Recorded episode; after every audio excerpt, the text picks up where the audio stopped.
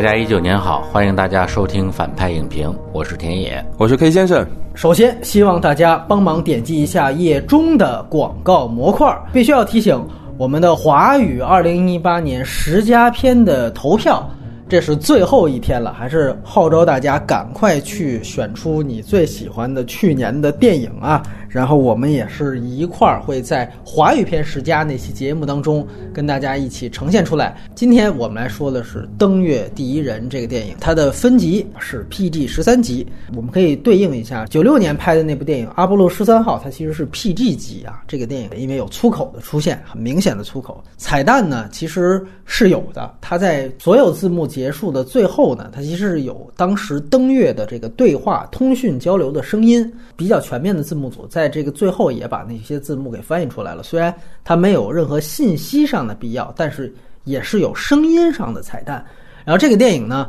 是二 D 胶片拍摄的彩色电影，这个和沙泽勒之前的片子一样，他是一个胶片主义者，所以他全都是在用胶片来拍摄。不过呢，这个跟《爱乐之城》一样，他们都做了数字中间片，而且 DI 都是 2K 的分辨率。值得一提的是啊，它这个片子其实是使用了三种胶片格式：十六毫米。三十五毫米和六十五毫米，而且呢，这个电影其实是有 IMAX 版的。这里呢，就像这个《地球最后的夜晚》一样，我们也做一个温馨提示：如果你下载的是 IMAX 版的话，那么请从播放的第两个小时零五十三秒当中开始。跟随男主角哎，一起打开 IMAX 画幅，享受一次登月的奇妙旅程啊！那这里说一句，激光 IMAX 版呢，它在登月的后二十分钟呢是一点四三比一，IMAX 的资源版和数字 IMAX 版呢，在最后会打开成一点九比一。然后呢，它的国别是美国，出品方呢最大的一个呢是环球影业。还有一个呢，就是梦工厂影业啊。我们说从影片一开始，就好像它的 logo 就有一个工作一样。那我们知道环球它其实是一个地球的标志，然后梦工厂是一个月球的标志。然后沙泽勒故意从片头开始就把他们的背景音给消掉了，所以你可以看这个片子从第一秒钟就是在体现这个电影的主题一样。然后它的原著呢是根据传记作家也是记者。詹姆斯·尔汉森的同名传记片《第一人》尼尔·阿姆斯特朗的人生来改编的。那导演是大家非常熟悉的八五后的好莱坞的新一代的导演达米安·沙泽勒啊，沙泽勒这个翻译是更准确的。我们聊过他的《爱乐之城》，更早以前还有另外一部很有名的《爆裂鼓手》，那当然分长短片。然后他最早其实还有一部长片，我们在《爱乐之城》那期也都聊过。但是这个电影的编剧并不是他自己，而是《聚焦》和《华盛顿邮报》的编剧乔西·辛格。另外呢，就是《银护》的一个编剧也为这个剧本做了贡献，但是最终的唯一署名编剧只有乔西·辛格一个人。他也曾经凭借过《聚焦》那部奥斯卡最佳影片拿到过奥斯卡的剧本奖，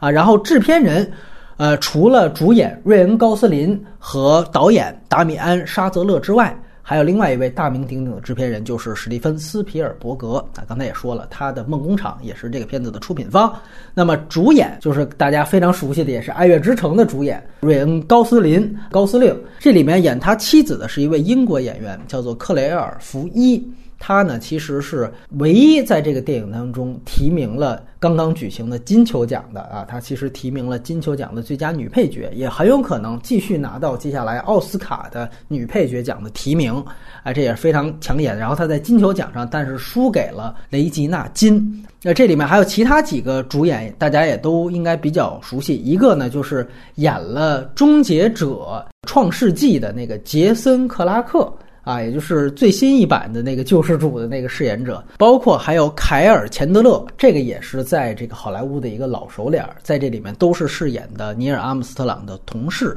也都是真实人物。这片的摄影还是沙泽勒的御用莱纳斯·桑德格伦。我们其实上一部聊桑德格伦长镜的片子，应该是去年这个时候的《性别之战》。更早以前，他曾经凭借过《爱乐之城》拿到过奥斯卡的最佳摄影奖，而配乐同样是《爱乐之城》的。班底贾斯汀·赫维兹，《爱乐之城》大部分的原创歌曲都是他来写的，而且他在刚刚举行的这个金球奖上仍然拿到了最佳配乐奖。那这是他第二次获得了最佳配乐奖，而且他仍然是这一届奥斯卡这个奖项的有力争夺者啊！这应该也是登月第一人在颁奖季最有希望。拿到的一个奖项，就是配乐奖。待会儿有机会我们也可以去聊聊这个电影的配乐。这个电影的首映日啊，其实是去年的威尼斯电影节的开幕片来首映的，然后它也同时参加了威尼斯的主竞赛竞争，最终呢是颗粒无收。我们都知道那一届威尼斯也非常强。有罗马，还有科恩兄弟的巴斯特的歌谣，以及七月二十二，这都是我们之前做过长节目的电影。那这个电影是在十月十二号在北美正式的开画，它的成本呢是六千万美元。其实对于这样的电影来说，这个成本并不高啊。我们可以做一个对比，就是九六年的阿波罗十三号，它其实是五千二百万美元。你像两个片子成本是差不多的，但是那是九六年，它在北美的票房呢是四千五百万美元。虽然成本不高，但是单看北美票房，其实还是不理想的这样的一个成绩。这个跟他在北美遭遇到的一些所谓爱国风波啊，哎不无关系。这个片子呢，也曾经一度打算呢是要引进到内地的，尤其是在去年，最后没有引进呢，也是众说纷纭。一说呢是这个片子的主投方环球影业觉得这个片子的卖相啊。不如这个《憨豆特工三》，所以呢，他们依据卖相，最后选送《憨豆》。憨豆最后卖了将近两亿，那你感觉好像登月第一人要真上了，也未必能到这数字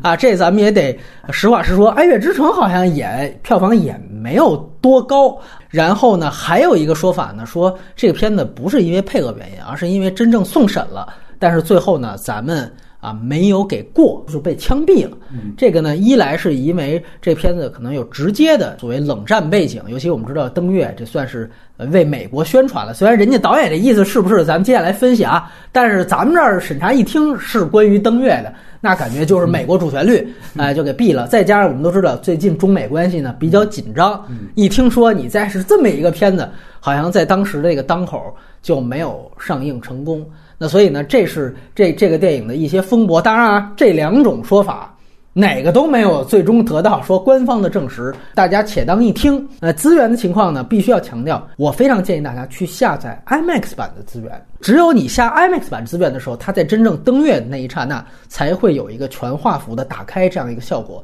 那样一幕，导演做了精心的设计，一点儿不亚于《地球最后夜晚》的那样一个仪式感的建立。所以我非常建议，如果哪怕你看的是普通版，你可以再去看一下这个真正的这个 IMAX 版。尤其我听说很多人第一次看还是看的韩版的那个硬字资源，绝对不建议大家去看这样的资源。关于字幕的情况，目前是有两个版本的字幕，一个是远见和弯弯联合翻译的，另外一个就是人人影视的一个版本。说句实话。有些地方翻译的并不是准确，不妨碍整体理解，就是这样的一个水准。等待着接下来可能出港台的官方字幕，这个就是整个影片的信息啊。接下来呢，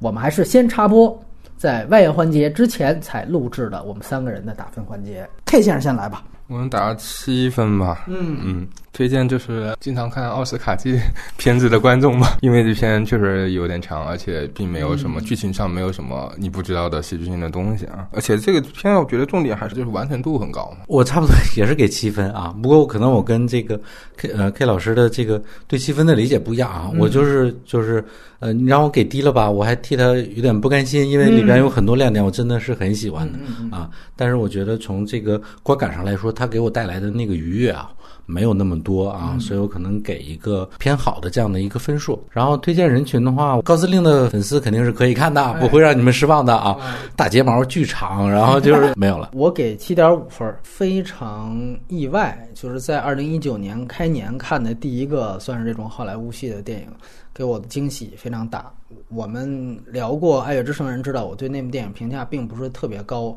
啊，我觉得那是一个被过誉的电影，也不是环环相扣吧。反正这一部我觉得又有点被低估。这个无论是在北美还是在现在咱们这边的口碑，都觉得好像是沙泽勒啊，就是再而衰，哎，三而竭这么一个片子，有点像我们之前聊十佳的时候提到的那个第三度嫌疑人在失之愈合电影当中的那个体系。哪怕不剧透，都知道阿姆斯特朗有一句名言，就是这是我的一小步，也是人类的一大步。片中也出现了，应该是原因呈现。大家都以为这个片子是在拍人类的一大步，但它其实是在拍阿姆斯特朗的那一小步，这是非常明确的一个他的做戏方法。然后从另外一个角度来说，我觉得这个电影的作者化的程度和他这种私人化的程度是远超我的想象的。所以我在这儿我也不推荐那些觉得我要再看一部阿波罗十三号的看不到，哪怕我再看一部那种有太空奇观的地心引力的，你看不到，哪怕甚至是被那种爱乐之城的那种。情感的东西所爽到的那样的观众，我觉得也要提高警惕。但是，如果你特别喜欢，比如说像诺兰的《敦刻尔克》，就是这样的大导演，他能够在这样的一个制片厂体系去做这样的东西，或者你也挺喜欢罗马用完全工业体系去服务于我一个私人的东西的话，我觉得你可以来看这部。我觉得他们是一个方向的电影。这里边我也在提另外一件事情，就是毕赣导演，咱们这边啊。拍地球是吧？这个沙泽勒拍月球都是八五后的导演，两边的才子。他如果有区别的话，如果把一个梦拍得很私人，在我看来这是。非常正常的一件事情，挑战难度也并不是特别大。但是沙泽勒其实是挑战了一个众人皆知的一个历史事件，一个历史题材。他把这样一个历史题材，居然放置了这么多的作者性在这里面。我觉得一来是非常的有勇气，二来执行度也非常的高。我觉得这都是非常了不起的。我反而跟大家的看法不一样，我觉得。沙泽勒是因为这一部，我觉得我开始高看他。他是奥斯卡历史上最年轻的奥斯卡最佳导演奖得主。这样的导演，如果说在第四部长片的时候不挑战一下自己，不走出舒适区，那还等什么呢？经常会出现年轻导演有巨多的表达欲，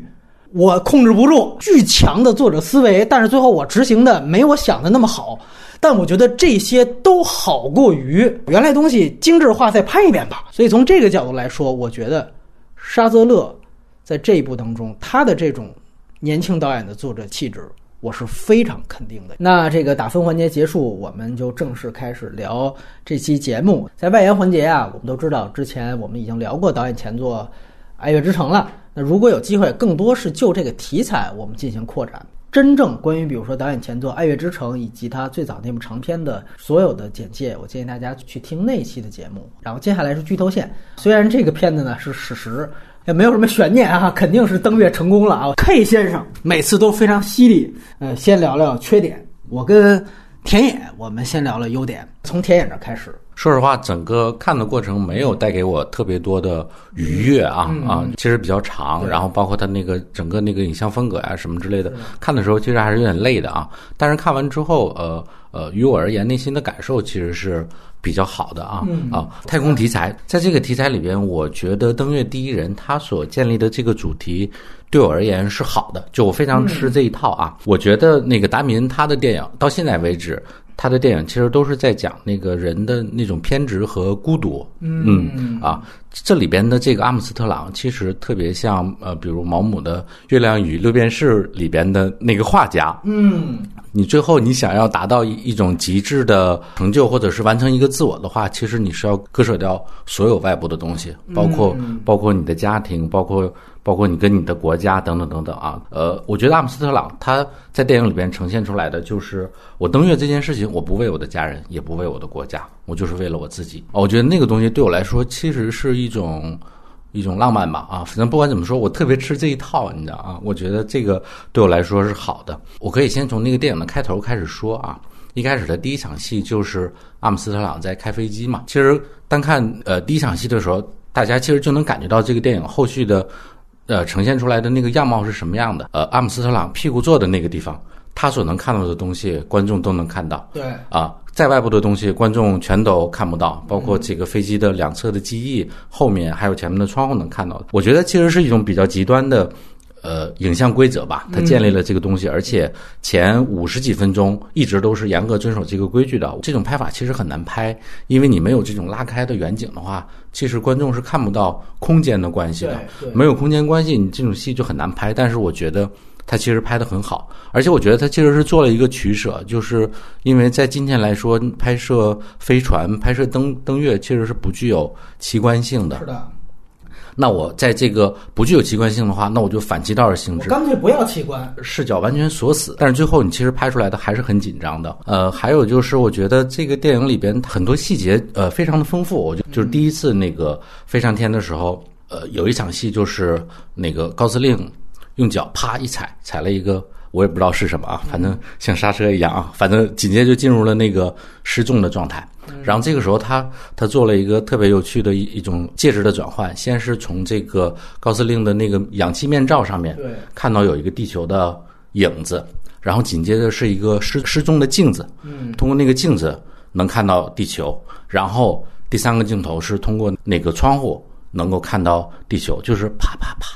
你就感觉那个节奏特别好，特别的让人觉得舒服啊。嗯，我估计大家都会注意到，比如说他的三个战友死的时候，那个捏碎的玻璃杯，我都觉得是是非常好的亮点啊。还有一个就是表现阿姆斯特朗他女儿的那个葬礼那场戏啊，嗯是完全没有没有任何其他的声音的。工作人员在摇那个棺材的滑轮啊，下葬的时候就嗯踢踏踢踏踢踏踢踏踢踏，就只有那个声音啊。然后其实这个声音到后面这个细节是闭合的，就是阿姆斯特朗真正登月的时候，那些工作人员帮他把那个门摇上啊也是这个这样的一个声音，你就感觉啊，这是一个非常丰富的细节。还有那个这个电影里边其实是有非常多的牺牲的嘛，嗯。啊，包括他的女儿，包括还有一个同僚是这个出事故死的啊，呃，死了两个人，然后紧接着是他的三个战友同时被烧死了。这个呃，这些所有的这些处理都是采用了一种非常非常间接的方式啊。我觉得达米恩他在这部电影里对死亡的理解其实就是寂静，到最后一刻登月。其实也是一个完全寂静的处理，我觉得这些东西对我来说都很好，嗯。然后还有就是导演在这部电影里边有意识的建立了这样一种对位，就是嘈杂的与寂静的，晃动的与平稳的，然后很多人和一个人啊，我觉得这整个风格是是完全契合我前面说的第一点，就是关于这个电影的表达的。包括大家也能够明确的感觉到，阿姆斯特朗只有他自己一个人的时候，这个镜头会相对来说静止一点。只要是拍人，就一定是很多人，然后那个镜头一直都是持续的晃动的，然后有很多那个维度的声音啊。还有一个就是关于这个电影里边对于登月登月这件事情的展现啊，这个呃他的那个处理呃很像去年的那个太空救援，嗯，就是俄罗斯那片儿是吧？对对对啊，俄罗斯的那部啊，不过那个太空救援其实走的更极端一些，它完全就围绕着这个呃飞向太空这件事情，嗯，你感觉很高大上，但其实特别的不高大上啊，很接地气的东西。登月的时候马上就要飞了啊，然后安全带不灵啊，然后工作人员用瑞士军刀帮他处理那个。那个安全带啊，然后包括他在那个机舱里边，竟然能看到一个苍蝇啊，对，啊，我觉得这些这些东西就都很好玩。我觉得应该是原著的书里边会有的一些东西，都是非常非常丰富的素材啊。然后还有关于登月这件事情本身，其实你看，你感觉好像美国和中国有有很多的呃不同的价值观，但其实关于这种。呃，整个国家的形象工程的，面对这样的一个大事的时候，其实我们是一样的啊。嗯，比如呃但那是五十年前的美国啊，啊世纪啊，对吧？好的好的，好的啊啊！那个之前呃登月之前他们准备的那个呃死亡声明啊，就一旦这些人死了，我我我说什么啊？他念那个稿子就很像那个我们都有印象的那个《长江漂流》，是吧？啊，我弟弟替我把遗嘱写好了，类似对对对对呃这种东西啊。然后呃，嗯反正你最后呈现出来的就是。呃，登月这件事情对于国家来说可能是一个呃冷战的胜负，或者是怎样啊？但是落实到个人，我就是在赌啊，我压大压小啊，然后我我基于一个非常大的巧合或者运气，我登月成功了啊，而啊，那我我获获得的奖赏其实也并不是说荣誉，并不是我跟我家人的关系，就是这样吧。就整体来说，我觉得他呃建立的东西比较讲究，然后细节的处理非常非常的细腻啊，嗯。我们听听这个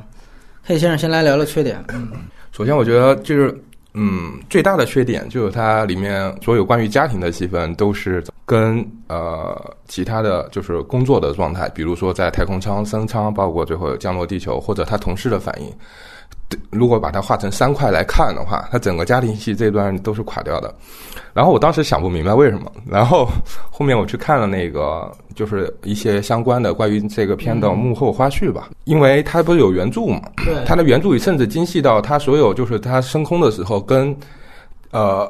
跟那个控制中心的对话都是照搬当时的史实。嗯，就说他所有有史实考量的东西的话，他他有一个标准或者说有个范围，让他去做取舍，让他去做设计啊。所以这两块就有史实的部分。感觉他都是通过设计，然后做的很好啊。嗯。但是家庭的部分啊，我看那个幕后资料说，呃，关于家里的那些细节啊，全都是通过他的那个儿子的一个采访。但是这个细节其实说白了就是需要他去发挥以及虚构的东西，然后他就处理的特别糟糕啊。就是女儿葬礼完了以后，一个人躲在屋子里哭，你知道吗？这种处理，然后包括他的战友第一次去世的时候啊。葬礼上啊，看见了那个幻想中去世的女儿啊，然后包括那个手链，你知道吗？就是扔在了月球上。所以，他所有需要你去通过你虚构的，或者说通过你真正的创作去做的这个部分，我都特别出戏啊。然后，这个片子应该是导演就是第一部，就是不是自己编剧的作品啊，嗯，而且是第一部就是非音乐类，就是他在他可能某种意义上，就我们通过前两部作品，我们可能会有一个误区，可能觉得这个。导演在处理这种就是普通的这种人物之间的爱恨情仇这种感情的时候，反而是有优势。但他在这个片子里，我觉得是没有体现出来的。但是他家的细节也有处理好的地方啊，就比如说他怀孕女儿唯一一个处理好的地方，我觉得是他跟他同事在那聊天啊，突然看见一个秋千，嗯，这个时候，哎呀，我想起来了我的女儿。我觉得这个东西是刚刚好的，就类似于我听到战友去世捏碎玻璃杯啊，这个反应是对的，而且是一致的，那个标准是一致的。那剩下的就有些过。幕后资料说，那它里面有很多。家庭的戏份其实都让演员自己发挥了，那就是没有掌控嘛。你让表演自自己发挥，发挥成这样，反正对我来说是特别影响观感的，就是特别用劲过猛的一个地方。然后对演员的表演来说过于放纵了啊。但关键是高司令也没接起来，你知道吗？就是他的表演也没接住啊。我过于刻意导致了一种随意感的那种设计，减掉十分钟或者二十分钟，我觉得这个片子会更紧凑，或者说更好看一些啊，或者说更有设计感。呃，剩下的这些小问题啊，举一个最最简单的细节啊，就他在描写那个当时整个登月这个社会大环境的时候啊，加了一段其实。就是黑人的说唱，你知道吗？我就觉得这个东西就特别莫名其妙，你知道吗？就当然这个确实是当时一个黑人民权主义，是吧？然后各种，但是这个跟登月好像，我觉得呃，可能是纳税人的钱啊，或者你的政府的一个功绩啊，是吧？就是与宇宙太空竞争嘛，我觉得这个东西都可以理解。就是你加一个黑人的进去，你知道，就是这一段，我觉得是不是在给月光男孩 当时说报仇啊？你知道，就是就是会有这种想法啊。你这个正在聊登月呢，是吧？我得我得聊说他妈的跟俄罗斯。呃，当时叫前苏联啊，对着干呢啊！我觉得你聊这些都可以，你突然加一个黑黑人的权益进来，这个东西我就很，哎，就是感觉有穿越，你知道吗？然后我说优点的话，我其实还得真的表明一个态度，就是刚才 K 先生说的这个最大的这个缺点，我其实不太认同啊，因为我恰巧觉得他所有的优点可能就建立在他整个家庭戏之上。呃，开门见山，我觉得这个电影特别好的一个切入角度，是他其实。要去讲这第一人是怎么成为第一人的。那么他其实做的一个最大的母题，就是刚才田老师说的，他其实把死亡这件事情提炼出来了。这个电影它赋予这样的一个事件能够成型的所有的原因，都源于死亡。这是一个我们说一个电影啊，它就两个多小时，电影一定要进行一个可能抽空化，它要提炼一个这个男主驱动这个男主角干一件事情，尤其是干这样一件可以说全人类啊都觉得非常了不起的事情的一个。对一个动机，那一般大家想的动机，比如说有爱国，是吧？有为了自己家人，或者有这样那样的。我们看到其他原来的所有片子，基本上也都是这样，包括阿阿波罗十三号，包括甚至有的可能更牛逼一点的，就是冒险精神。我们是人类自然而然的一种大航海精神的延伸，这都可以都有。但是这部电影，我觉得它完全给我看到另外一个动机，就是一个非常负向的一个动机，就是死亡。这个电影你可以直接说这是死亡驱动的登月。这个电影我们从两方面去分析这样的一个主题，一个就是文本上，文本上它其实构建了一个特别工整的一个格式，就是它在整个登月之前铺垫的全都是死亡和献祭的过程，一个一个人的死就像是为尼尔阿姆斯特朗最后去献祭，让他最后去登上月球，踏上那一步。这个的铺垫是非常非常完整的。其实最开始女儿的那个死就有一个非常呃直面的，就是在文本和剧作上的一个推动，就是他之前其实他的朋友已经提醒他，他就说你知道吗？NASA 那边双子星在招人，你要去。他说我得等我女儿的病好了，我不想带着她到处奔波。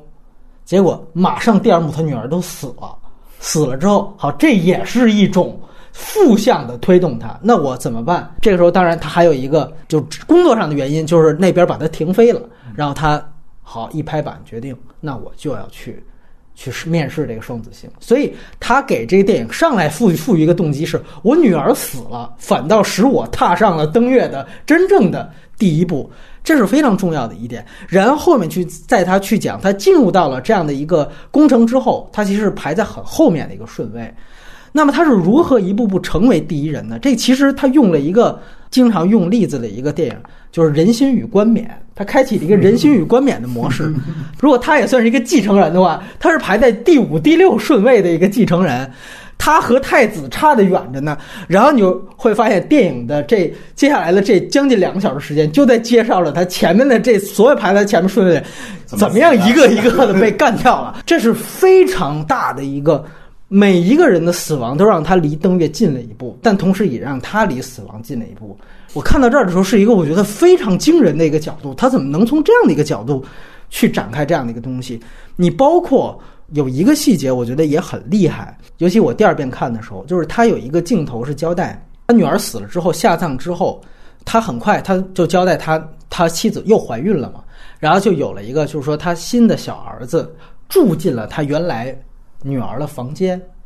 然后有一幕其实很重要，我不知道大家注意到没有，就是高司令他就在屋外看着这个住在原来自己女儿房间的这个儿子的这张婴儿床，他就在那儿定了很久。然后接下来应该就是接了一幕，就是太空那边就他工作上面的这样一个镜头，我觉得给的特别牛逼，就是在于他其实是在说旧的女儿死了，马上我们生了一个新的。就换到了原来女儿住的那个位置去，而其实我也是这样的。旧的这些太空人死了，马上体制就把我换到那儿去，我就是下一个。旧的人死了，好，马上清场，完了之后新的人补上去。就那两幕给的那个对比，导演他就是这样想的。他把这种冰冷和他把这样的一个以死亡去推、以死亡去推动这样一个事情进展的这样一个主题，明确的非常强烈。我会觉得它有点像敦刻尔克，有一点是在于，其实这个电影也构筑了大量的濒死体验和死亡的这样一个交替过程。这个电影其实你会发现，它整个电影都是在濒死和死亡的这样的两个环节交替。那么，我觉得有关所有太空的场景都是濒死体验，就是说差点说被弹出大气层，再到他第一次上模拟器晕倒，这个时候很。直白的接了一个，他又最后一次，其实他最后一次跟女儿接触，他抚摸女儿的那个头发都是濒死，然后再到后面更不用说双子星那一次旋转，以及到最后着陆那样一个紧张时刻，全都是各种各样的濒死体验。然后在陆地上，在地球上的时候，全都是死讯葬礼，死讯葬礼，一个葬礼接一个葬礼。所以这个电影通篇的主题死亡。你除了濒死就是死亡，整个这个电影，所以它气氛拍得非常压抑，但是它的整个的主题是非常非常明确的，它就是在说这件事情。于是乎，大家能看到，我觉得大家都很喜欢的。刚才田野也提到的，就是说白宫那个玻璃杯那个片段，那是可能他在白宫里面遇到那个政客，他有一个交流，反映出他其实情商不高的这样一点，稍显松弛的时候，马上那边有一个巨大的再一次的一个挫折事件。三个战友的死亡，其实我必须要强调，他每一次对于死亡的反应都是有的。刚才其实 K 先生提到了哭的那个场景，他觉得有有点生硬。我第一次看的时候，看第一遍，我也觉得这怎么上来就给这么一个哭戏。再后来，我想，其实你会发现，他对于死亡，他那个反应是越来越不喜形于色的。就是他从开始我还哭，当然那当然那也是自己女儿啊，情理之中，哎。但是到后来，一次比一次，也不能说冷漠，越来越内化的反应。这个其实他最后是把死亡转换成了一个他个人的压力。我觉得他对于所有死亡戏的这样的反应的沉淀是有非常明显的铺垫和渐进过程的。这个只要我们再去看一遍这个电影，带着这样一个主题去看，你就能看出这样一个很明显的变化。那么这个直到最后他即将登月，踏上阿波罗十一号的那个过程，他用的是一段。死亡的失败通知书作为一个旁白一样的去让他上场，这个我觉得是最明显的一个铺垫，就是说这两个人他们要是死去，他们即将那个悼词写的也很浪漫，对吧？我你就想象一下，就是如果有一天我们去拍，因为我听说原来。盟军在诺曼底行动之前也写好了一份登陆要失败的通知书。我以前一直幻想一个镜头，就是如果有一个导演他去拍诺曼底登陆，这样的一些士兵非常英勇的前仆后继的去 去抢滩登陆的时候，然后你配上的是失败的一段诵读，然后你去做这样的一个生化结合，这是一个怎样的效果？就好像我们看到国王演讲那种生化的搭配一样。哎，在。呃，沙泽勒的这一步，他用登月的失败的这样的一份书，去体现他正好登月的这样的一个场景，这不是生硬的，这是恰巧是他之前所有次的死亡、濒死和死讯葬礼所有的大集合，所以我觉得这个是非常厉害的。然后哪怕到最后成功了，大家注意一个细节，他切的画面都是肯尼迪的演讲。然后他故意去强调了，就是说有一个市民去肯尼迪的墓碑上去写了一个便签，说总统这个呃登月计划成功了。就其实他仍然在播放的是一个已死总统的讲话，他仍然去强调墓碑这件事情。其实大家别忘了，那个时候的时任总统是尼克松，但是他只字未提。所以有人说，哎，肯尼迪这个是不是一个他主旋律的一点？我不这么认为，我觉得他仍然在服务于他死亡这个主题，仍然在重复着他关于葬礼、墓碑、死讯的这样的一个主题的呈现，把所有的能调动的资源、史实的资源或虚构的资源，全部都围绕这一件事情来做，到最后。我第一次看的时候，就他最后一次就是即将登陆那一段，也出现了状况。然后你也看到，通过头盔，他照到高司令还是非常执着。那个警报响了，啪一摁，其实带有情绪化的动作，我就是要最后。跟你杠一样，我就要去执着到那儿。我觉得影片赋予他那一刹那，我也能被触动，但那不是一种说他出于冒险精神，更不是什么出于我爱国的雄心，都不是。我觉得最终他的整个动机在那个刹那，他来源于他自己背负了无数条人命，每一次他听到的死讯，对他来说其实都是一层压力。压在他身上。最后，虽然所有的人都为他献祭，所有人的死亡让他从第五顺位、第六顺位推到了第一顺位，但无形当中也给这个人巨大的压力。就是我到最后，我必须得登，因为这个根本就不是我想不想的问题，是我背负了这么多人命。所以你会看到之前他有一句话，之前一次也也是一次濒死体验，就是他在陆地上试验那个登月舱出事故了，弹射座椅。呃，降落伞飞出去了，他脸上还有伤，他就跟他领导吵了一架，然后那个领导就跟他说：“他说，尼尔，我问你，你这么坚持代价是什么？”然后他一个非常，我觉得那是高司令唯一一场非常情绪外化的一个表露，他就说：“长官，你不觉得现在他们还聊代价，这已经有点晚了？”就是我觉得那个对话设计的是非常漂亮，也许是真实的对话啊，我觉得是非常对的。就是实际上那个是点题的东西，就是已经死了这么多个人了。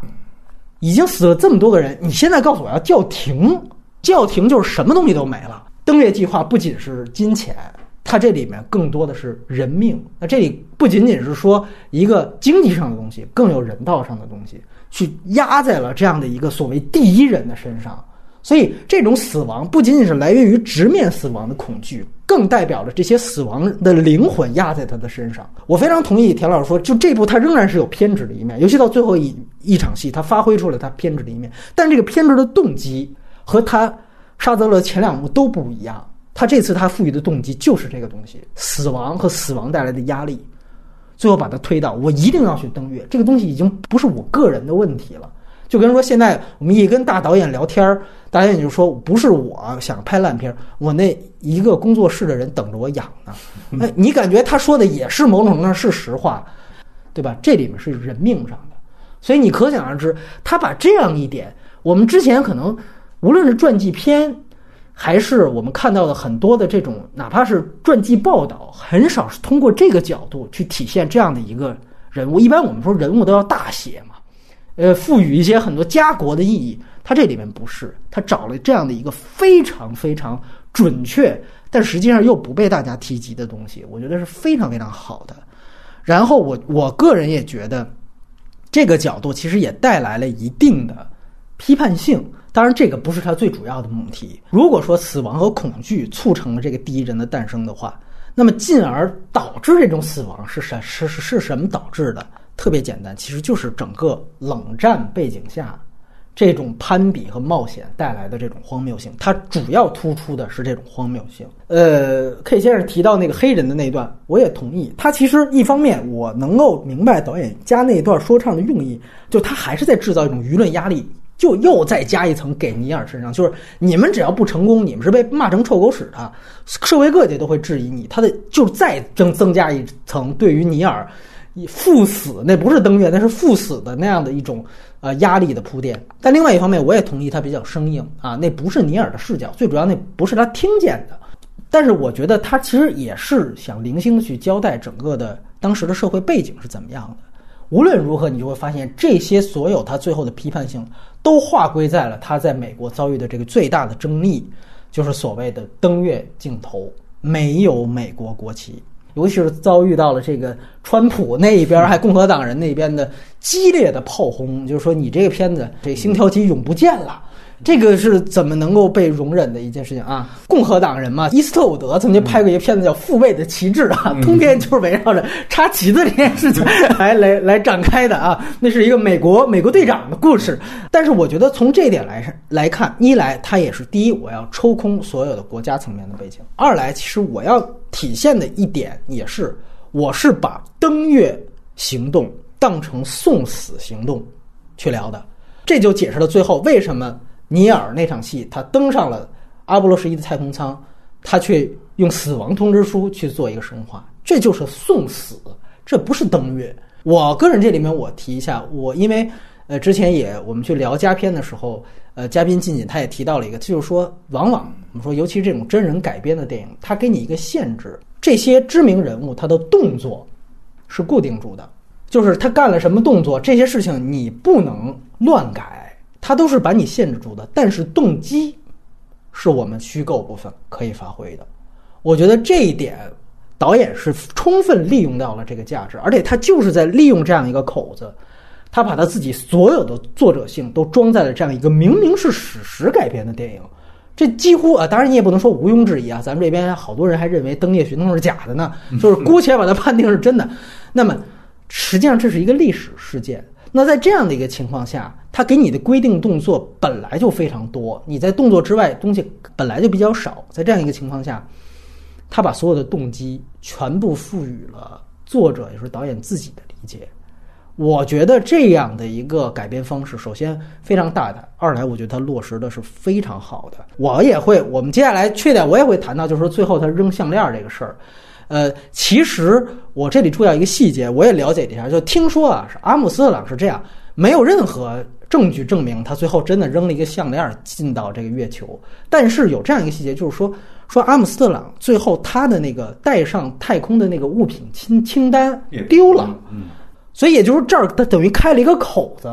大家就不知道他到底放了什么东西去，所以那既然丢了，我就可以加我自己的东西。于是我觉得他看到了这样一个方向，他就把他之前埋的所有的关于他对于他女儿悼亡这样的一个主题，最后在这儿有一个落实。你会发现导演他整个在梳理这样一个原著也好，这样一个原事件也好的时候，他抓的不是哦原事件是怎么样，我把它怎么还原，不是，是你原世界现在有的史料什么没提，没提我插空渗透。铺的全是我自己的东西，这就是作者东西。这个电影其实是一个作者电影，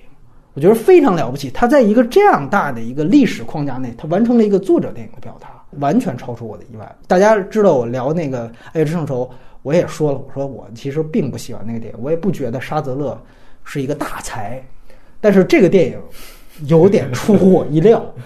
而且最后你注意到，他有一个镜头，就是关于他家庭的这个。他实际上是跟他妻子好像是和解一样的这样一个动作，你你跟我有手掌，但实际上他们隔着玻璃。其实这里还有一个史实，就是他跟他妻子最后离婚了，但是只是他离婚的时间是九四年，要远比他登月之后，那其实双方还在一起过了好几十年呢。但是因为我这是一九年、一八年的片子嘛，所以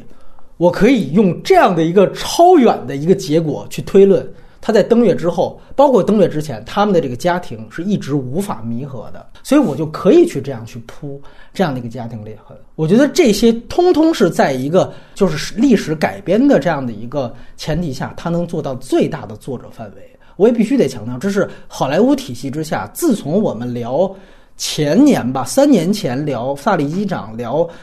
血战钢锯岭》，跟杨超导演也好，跟张瑞当时聊也好，去聊到真人改编的时候，从那个时候到现在，我在好莱坞维度我看到的最好的一部真人改编电影，这我可以下这样的一个定论。从我的维度，对我觉得这是非常了不起的。然后这是在文本上，跟田老师一样，我觉得他在摄影上，在整个调度上，他也做了非常多的关于他死亡这个主题的东西。这个也是他作者性强大的另外一个体现，或者说是最主要的体现，就是他构筑了全篇都在构筑一个棺材调度这件事情。田老刚才点出了一个最明显的一个对比，就是那个摇棺材下葬的声音和最后关舱门的声音，而且中间我们别忘了，中间还有一个关舱门，就是炸死、烧死那三个的那个，他把那个舱门的那个声音和那个压迫感也通过他视听语言强化的非常明显，就是你就是在闷罐里边，你就是小白鼠，那直接就是死亡的一个呈现是非常到位的。然后除此之外，它一方面它其实也展现了大量的，比如说棺材视角。你看第一场戏下葬那场戏，就除了棺材本身之外，它有一个高司令看那个棺材缓缓下葬，这跟他最后站在月球的那个表面上去看那个黑色的沟壑，其实那个调度是一样的。所以在那块儿，他想起他女儿，其实那个机位是给你铺垫的很清楚的。你包括还有大量的他在太空舱，因为有一个窗口，它只有窗口镜头嘛，窗头窗口和他的头盔上的反射，它会形成那种棺材形状的亮区。他做了好多这样的棺材的符号，就直接打在他的脸上，无时不刻的在体现他就是在被关在棺材里的这样的一个人。然后另外一方面。就是在家庭戏当中，大量的这种框中框的构图，非常明显。如果你注意到的话，几乎啊，所有尼尔和他妻子的定场镜头，在家里边内景的定场镜头，全都是框中框，应该是无一例外的。这个我觉得是非常明确的一点，尤其是他在家庭戏当中，他一般会有门框嘛去作画，这个和他最后在 IMAX 画幅一下把上下黑条也拉开，也是有一个鲜明的对比。所以你会发现，它前面几乎它是不是学院比例的自做了一个动力框，家庭的戏份当中。所以我觉得这个电影其实是在这点是非常非常明确的一点。然后呢，再到最后，其实是他的视听语言，我觉得最厉害了。还有在他等于是听觉上的整个的这样的一个调度，就是他每一次也是配合他所谓濒死体验。这一点我觉得呢，确实很像这个敦刻尔克。嗯，就第一场戏大家就能看出来，在整个他。啊，弹出飞出大气层的时候，啊，因为要冲破大气层，所以它就是过度的，或者说它夸大了整个的那个大气层和这个机体的这个摩擦，机身的摩擦，然后它其实形成了一种这种嘶叫感，就机器的嘶叫感。这种声音其实是特别像从海底出击那样的潜艇片儿，在那种巨大压强下，最后它制造那种钢铁的那种。嘶叫感，它把这种东西无限的去强调，他在每一次尼尔去执行太空任务当中，我觉得这也是他配合他去打造他整个濒死体验这样一个沉浸感的这样的一环。所以这是他在声音上，呃，我这样说，这个电影如果最后罗马不拿到最佳音效奖、混音奖的话，那我觉得唯一能跟他一争的是这个电影。这个确实在音效上是一个非常突出的一点，所以你会看到，无论是摄影啊，还是音效，我觉得这个电影确实都是能在好莱坞范围内，都是配合着。什么叫作者电影？这些东西不是说我就秀一个啊工业的牛逼吧，它不是，都是配合着导演要去围绕这个死亡这个主题的打造。我觉得这才是真正的作者电影，用工业去服务我要表达的主题。然后，另外，我个人觉得就是，包括摄影上，我们还可以提一些细节，就是你比如说隔阂，它通过去制造很多的这种屏障啊，在屏障上的用道具去做这种镜头设计，这是从一开始第一次参加葬礼，儿子过来去说：“哎，爸，你能跟我一块玩吗？”他说：“对。”他说：“我不能去。”这之后才是。K 先生提到他一人哭的那场戏，其实他的我觉得妙笔在前面，就是隔一道门。嗯，对，从那个时候开始，你就说他当他女儿死，他已经跟他家庭就逐渐疏远，这个是跟他最后配合起来吗？到最后跟妻子隔着窗户有那样的一个对视，你会发现所有的隔膜的镜头、屏障的镜头，也都是在服务于他跟家庭关系的疏远。你包括还有另外一点，嗯，我觉得也挺了不起。我第一次看的时候，就是虽然这个片子好像配乐奖现在最有希望拿到，但其实它是第十三分钟才出现配乐，前面其实一直都是非常就是直接就是音效、嘶叫声，就全都是这样的感觉，好像导演上来就告诉你，哎，你们不是就想看我怎么用又用音乐去做这个？我上来先先告诉你，我这一步。我是不是能试着不用音乐？但是后边这音乐铺的也挺满的，那后边的后话啊，这个音乐我是有保留意见的。但是前面这十三分钟，我第一次看的时候，确实给我眼前一亮，感觉我说嘿，我这导演可以，他跟谁较劲呢？我前面就是不用音乐，我觉得做的也挺好，包括那个紧张感配的也挺好。这比他最后一次登陆，那真的就是音乐强扑，我觉得要棒得多。就是他开场的这个东西。然后我觉得不用音乐也好，包括强调音效也好，以及高司令的这样的一种表演也好，整个你会发现，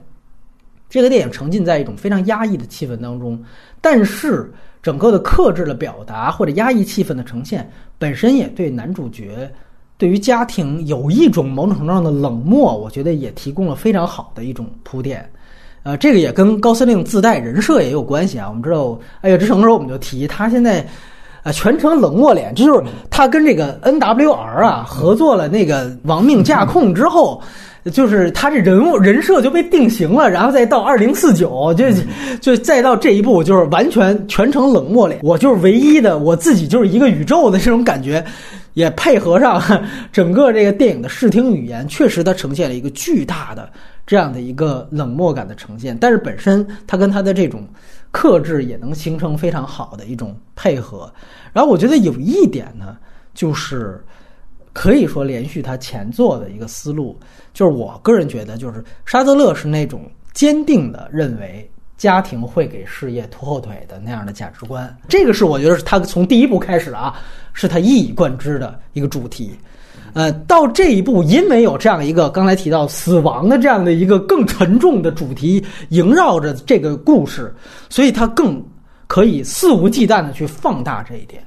也所以才有了他跟建立男主人公跟妻子跟儿子的隔阂。我觉得这点也特别重要，因为我们说美国的大部分现代电影，哪哪怕像斯皮尔伯格电影，他们现在你去看，除非 B 级片，大部分已经能逃离说。拍这种历史题材的时候，找一个爱国，但是一般美国现在好莱坞常见做法都会扣到家庭。我们说沙德勒，如果说是一点零、二点零的话，那这是他三点零的东西，就是我既反爱国也反家庭，最后我还是把这个动机建立的非常扎实，所以这也是另外一个作者性的体现，就是我不负责。对普世价值观进行传达，所以这可能也是另外一个层面，它在美国票房不好的原因，就是不只是说你没插星条旗，美国人就不去看了。美国人现在观众也不一定都这么狭隘，但是从另外一方面，我觉得很重要的就是，你如果连家庭也不扣，可能观众确实觉得，那我跟他的代入感在哪儿，对吧？他濒死，我又没濒死，那么于是乎你会发现，这其实就是更印证了，这是沙德勒他自己的一个作者电影。他自己有他自己的一套，他对于他对于死亡的理解，他对于事业的理解，这是他全是他自己的价值观，居然把它放在了这样的一个史实电影当中。所以说说句实话，如果他不是拍一个众人皆知的史实的话，他拍这些东西，我觉得也没啥。这就是我觉得他跟《地球最后夜晚》的最大区别，就是《地球最后夜晚》你拍就是一个梦，你再私人，我觉得也没什么，那就是你的梦。嗯，这个我觉得不一样。你这是一个史实，但是你还很私人。最后，关于这个整个，刚才田老师提到这，我也很同意。就关于他整个太空片这样的一个范畴，他拍这种飞行啊，拍这种整个太空太空的载具，对我觉得这个也是他建立一套非常清晰的这种影像规则，就是拍小不拍大。几乎去到了所有飞行器的全身镜头没有，直到你看那个开场戏，最后落地，我们才照说喷水的时候给那个飞行器降温的时候，我们才看到那个飞行器到底什么样子。呃，田朗刚才提到这点非常好，就是说他明确知道现在拍登月这种史实的东西已经不可能像阿波罗十三号当年那样激起大家的奇观性了。那怎么办？我干脆不要这个东西，去宏伟化。我觉得这点他做的是特别明确的，所以你会发现他所有拍，哪怕是最后阿波罗十三号的升空镜头，他都明确一点带视角镜头。那么之前的所有视角其实全都是高司令的视角，有他的 POV 主观镜头，包括还有他能够就是舱内镜头。我觉得最牛逼的是双子星那一次，就旋转那一次，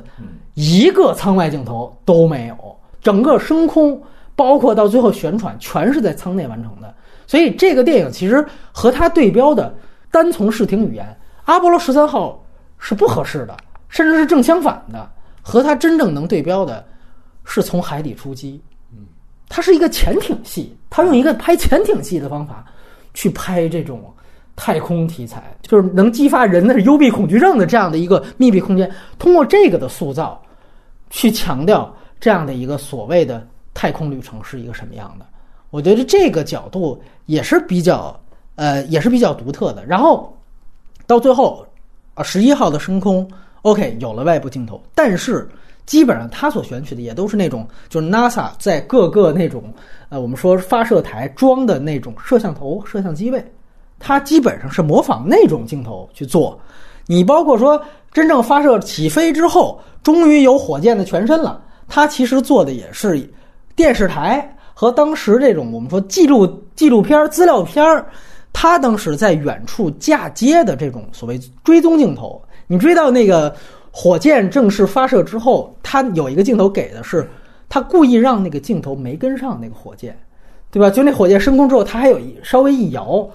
这个绝对不是导演穿帮，你看这不可能出现这种失误。新闻纪录片他可能原来时候人拍经常会出现这样的一种情况，所以他就上下抖一下，他其实模仿的全是这样的机位。也就是说，这个电影在所有的太空镜头当中，它不呈现直接视角。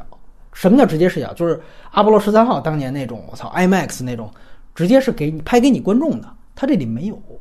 全都是我模仿别人的机位给到我，或者是我直接带高司令，他看到什么给到你，就他都隔一道。太空器材只拍特写嘛，比如说推进器、燃料喷凝在这个玻璃上的液体，他拍这些东西。这个我觉得虽然现在看啊，我觉得也没什么特别牛的地方。但是有一点很重要，就是他至少你能看出作者思路啊，就是你能知道这导演他他是要干什么，他最后呈现成什么样，全都是这个是最明显的。嗯，我觉得在这样的一种也算某种程度上的宏大题材，能够拍的这么作者化，这本身其实就是它最大的一个亮点，也是我觉得有点出乎我意料的一个原因。因为《爱乐之城》虽然。感觉好像也有作者的表达在，但是其实整体来看，那个电影还是挺商业的，很类型片的一个电影。但这个片子我觉得，呃，有点意思啊，有点意思，所以我个人还是比较喜欢这个片子的。刚刚那个这个上价值上的很厉害啊，这。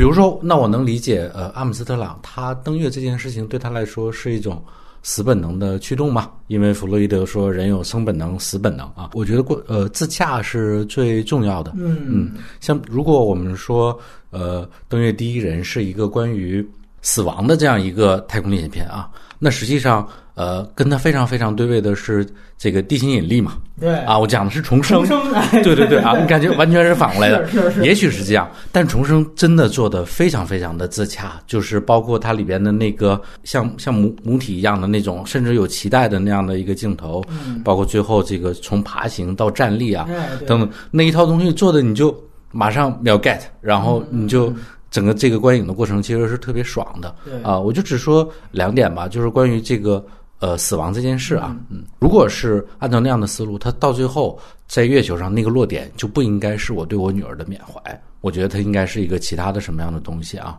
因为你最后还是在表现一种对家人的眷恋嘛，那实际上是有一种自我消解的。再有一个就是关于呃波米有提到。呃，肯尼迪那件事啊，我觉得他之所以拍肯尼肯尼迪不拍尼克松，就非常简单，就是一种美国人的审查。因为尼克松是一个有污点的总统啊，反正你要是不把他当成反派，咱就都不拍。我觉得这是所有好莱坞的电影人的一种共识吧。我觉得也不能完全说是因为奥利弗斯通人还拍了传记呢，老霍华德也拍过呀，尼克松对话尼克松嘛。啊，对对，但他都是把尼克松当做一个反派来来处理。没有。这两部还是没有的，对吧？嗯，就是关于那个导演的表达，我觉得咱们两个都认这件事啊，但是他在落实的时候，我觉得没有那么好。他其实最后扔项链这件事情，这个表达方式，我觉得是有点太过直白的，这个我也觉得是他的问题所在。但是在我看来，其实那更多不像是一种缅怀，我觉得那个更像是一种，就是月球如果就是死亡的话，我终于走到了我女儿待的这样一个位置。把项链还给她。她其实有这样的一个意思，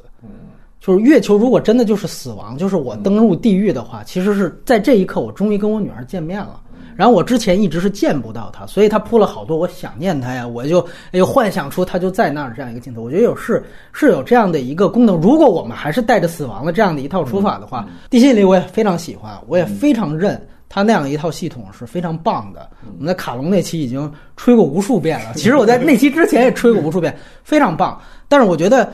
沙特勒有他自己的东西，我觉得也很厉害啊。因为利心里当时我们也说了，那个东西虽然是纯虚构的，但他也没有用任何超越现在的科技，那也不是一个科幻片，没有幻想，那就是太空片儿。对吧？它跟什么太空救援也差不多，只是它整个故事虚构的而已。沙特勒他还能自己再找出他自己的一套方式，我觉得也很厉害，也很厉害。对，所以我个人觉得，嗯，至于你提到尼克松那个，其实是有这样一个原因。当你把它和那个我就不放星条旗结合起来，我觉得他其实就是要虚化所有的这样的一个背景。你包括，呃，我们要再。联想一下，我们知道这个编剧刚才给大家介绍过，他还写过《华盛顿邮报》。《华盛顿邮报》就是在公开的在骂尼克松嘛。当然，我们都知道他借着骂尼克松，他在骂川普，嗯，对吧？那期我们也都说过了，一年前我们做的节目。但是，我觉得导演在素材的取舍的时候，那他我也可以任何总统的素材都不提，其实是也有客观上，起码是和他死亡上不冲突的这一点，我觉得也是点到了。尤其是说他提到坟墓那个梗。对，所以我个人觉得这一点还是挺有意思的吧。然后刚才聊优点的聊缺点，田老师对，嗯，好，缺点啊，首先我觉得这个这个电影啊，它在策划层面或者说是策略层面是有一个很大的问题的。这部电影如果按照这个罗伯特麦基那套体系啊，它其实是一个小情节电影，嗯啊，所谓小情节电影呃，就就是一种没有特别呃特别强的这种呃人物的外部动机啊等等等等啊，嗯啊。就是一个小情小情节的电影，往往在拍的时候拍的是像麦克里的《赤裸裸》，嗯呃，就是纯讲一个人物状态的；要么就是拍呃家庭伦理，对吧？像这种小情节的电影，拍一个大时代背景的大人物，其实是。会非常非常难的。我我我先不说它它可不可行，我会觉得非常难。我会回想，就是有什么电影是用同样的方法来拍人人物传记片的呢？啊，比如格斯范桑特有一部电影叫《最后的日子》，拍的是这个科特科本临死之前的一一段时光，非常 typical 的失败之作啊。对啊，这个策略就没有特别好，会让整个电影拍起来特别的吃力。就是你你想要拍这种小情节，然后但是你实际上拍的是一个大背景下的。其实是一个英雄人物嘛，嗯啊，对，这个是第一点。还有就是第二点，就还是说那个关于呃达米恩建立的这个影像规则的那个呃这个东西啊，我觉得肯定是好的。呃，波米也说，我也说，我也觉得很好。但它会，它它会导致这个观感不好看啊。对，我觉得这个是呃，可能那你你比如说导演，我想给你的东西就是一种压抑啊。我觉得波米提到一个点特别好，叫什么棺材视角，对吗？啊啊，棺材调度啊，我觉得那个这个专有名词呃特别棒啊。无论如何，就是看的时候其实没有特别好，而且你这个这这一套规则如果贯彻始终的话。我敬你是条汉子啊，但是他他他其实后面他还是自己打破了这个东西的，因为太难讲清楚了啊。最终对于那个导演来说，这个其实是一个两难，就是我如果不用。的远景交代空间关系的话，我这个东西会特别难拍。对啊，我如果用的话，我其实打破了我自己建立的规则。嗯啊，呃，这个能说是一个完全的缺点吗？也未必，但肯定不是优点啊。就是他他其实是把自己嫁入到了一个这样比较两难的境地里边去。对，然后我觉得这个电影最大的问题，这个呃呃 K 老师有提到，就其实这个电影啊除了阿姆阿姆斯特朗，其实是没有其他角色的。嗯啊，其他角色严格意义上来说都是 NPC。什么叫戏呢？说白了，其实就是在一个世界观或者逻逻辑之下啊，这个出于压力做了一件事啊，影响到了角色 B 啊，然后角色 B 再做另外一件事，回过头来影响 A，就跟打乒乓球一样嘛，你来我往，你来我往。它这里边其实是没有这个东西的。这个阿姆斯特朗，呃，比如说我想建立这个人物，要建立他的关系嘛，啊，在电影里边其实是有三个维度，一个就是 NASA 内部，一个是我的家庭，我跟我的老婆怎么样，我跟我的孩子怎么样，然后跟我同僚怎么样，还有一个就是外部的，比如媒体、公众舆论等等等等，这三层实际上都没有一个核心的情感的爆发点，呃，都是在涉及到我跟宇宙的时候，感觉好像是起了起了一层范儿啊。呃，举举特别简单的例子，比如说阿波罗十三号，比如说隐藏人物，非常狗血啊！就是我甚至连上厕所这件事情都变成大佬男，你知道吗？哎，对，我得跑跑步去啊。然后这个在我的同事里边有那种男性的科学家看不起我，是吧？啊，我不管怎么做都没有用。还有我的领导忽视我，嗯，然后还有我家庭方面的原因等等等等，他每一个都做的很具体。那对于观众来说，我的代入和情感也是很具体的。在这里边，实际上人物更多的是一种状态性的描述。嗯，我觉得在今天来说，或者说呃，基于我们对这个达米安一直以来的期待来说，我觉得这个是不合格的。嗯，那我举个例子啊，您觉得《爆裂鼓手》里边除了俩人，老师、学生？之外，其其他的角色有是不是 NPC 呢？啊，泰森老师这个这个对抗已经非常激烈了，对吧？啊，一共是我记得是有四个回合，然后那个前三个是我怎么升级成为主鼓手，最后一个回合就是最后的两个人的合奏。对，啊，这两个人已经是可以非常好的支撑那个戏了。我觉得这里边演妻子的这个角色形象，我觉得是远比他《暴力鼓手》里面那个女朋友的形象要好的。他这里面有一场戏。就是他发现那个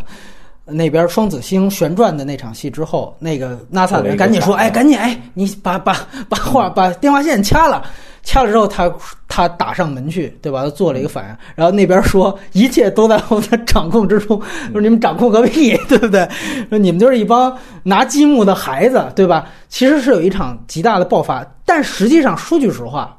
我觉得那场戏对于阿姆斯特朗的主线没有关系。”那其实就是他自己的一个人物的一个支线的东西，对吧？呃，我觉得这个东西看每个人的个人感受啊。对我来说，这是一个很常规的一个人物的行为，就是所谓的这个电影不是一个独角戏的话，其他人应该是有一个弧光的吧？这个角色他是有一个相对来说比较完整的发展历程的。比如说《爆裂鼓手》里边的老师，呃，《登月第一人》里边除了阿姆斯特朗之外，其他人有吗？我觉得是没有。我觉得是这样，我非常喜欢那个他妻子这个角色，我甚至觉得他其实带了一个视角，就是家属视角。这个视角也是我在其他电是家属视角，对对啊，他家属视角其实他带的不仅仅是他自己，是他跟他那些其他的战友的家属都住在一个社区，所以其实他们就有点像咱们这边什么军嫂的这种互助会一样，就这种感觉啊。但是他当然阿姆斯特朗不是军人，他是平民平民入职的。其实你会发现，最后他们在互帮互助的时候，也有过很多的对话。这个对话我觉得也挺重要的，其实就是带出来，就作为家属的心态，他们到底是怎么样的。我觉得这里面其实也体现出来一种一个过程，就是你会发现，开始女儿因为女儿的死跟这件事情没有关系，跟他工作没有关系，那是得恶性肿瘤死的嘛，对吧？那么你会发现，其实他妻子是开始是很想，就是说我们一起走出这个阴影，然后我们去就。再生一个儿子，然后再去，就再去把日子过下去嘛。说白了是这样一个主题。但是你会发现，其实他在这样一个过程当中，就因为女儿的死，两个人整个对于家庭的态度是截然相反的。他是希望尽量的去弥合这样一个伤痕，这个尼尔是不可能做到的。然后在这里面中间还出现了一个很重要的戏份，是尼尔的战友死之后，他妻子的那个闺蜜一下子也成了寡妇。在那个就是就是街道上的戏，后备箱后备箱那个对敞开着，就那么一场戏，我觉得非常准。他的那场戏，我觉得一下子也意识到，就是他们做这样人的这的妻子的这样的一批人，他们是不可能去寻求到，就是他自己说的，我就是想过普通日子，过安宁的生活，这是不可能的。这个不是丈夫理解我或不理解我的问题。就是他这个职业和整个他的整个使命，你可以这样说，这就是他们的连带牺牲。嗯，就是就归根结底，这个角色他在一部这样格局的电影里边，他一定是这样的一个角色，不是吗？我是一个家属啊，然后我老公随时随随时死啊，我很焦虑，我还要照顾家庭，就这些东西，我觉得没有问题啊。那他和阿姆斯特朗他们之间的那个互动在哪儿啊？我没有一场对我来说特别特别重要的戏，能让我感觉这两个人之间的那个联系啊，不管是好的联系还是坏的联系，不管是互相支持还是互相。这个呃，诋毁撕逼，不管是什么，我没有，你知道吗？他的问题就在于他们的状态既不是互相帮助，也不是互相撕逼。你不能盼望着每一个家庭，他不是撕逼就是互相团结。有的夫大部，我觉得大部分的夫妻就是这样，就是互相有隔阂的。你要说相敬如宾是一句好话也可以，但是我也可以说相敬如宾是一句很差的话。我觉得，如果像你说的那样，这两个人这对夫妻啊，嗯，相互冷漠的隔绝，啊啊，那又何来这个广播掐断了之后，老婆去到 NASA 兴师问罪那一段戏呢？就是那那段戏其实被消解掉了。我觉得有，他到最后压的全都是我要给我孩子一个交代。你看他到最后跟高司令他说：“你不能在这收拾东西了。”他的所有的话不是说我多在乎你，所有的话全都压在是。你得给我孩子一个交代，为什么？你看对门的孩子，他们已经没有爸爸了，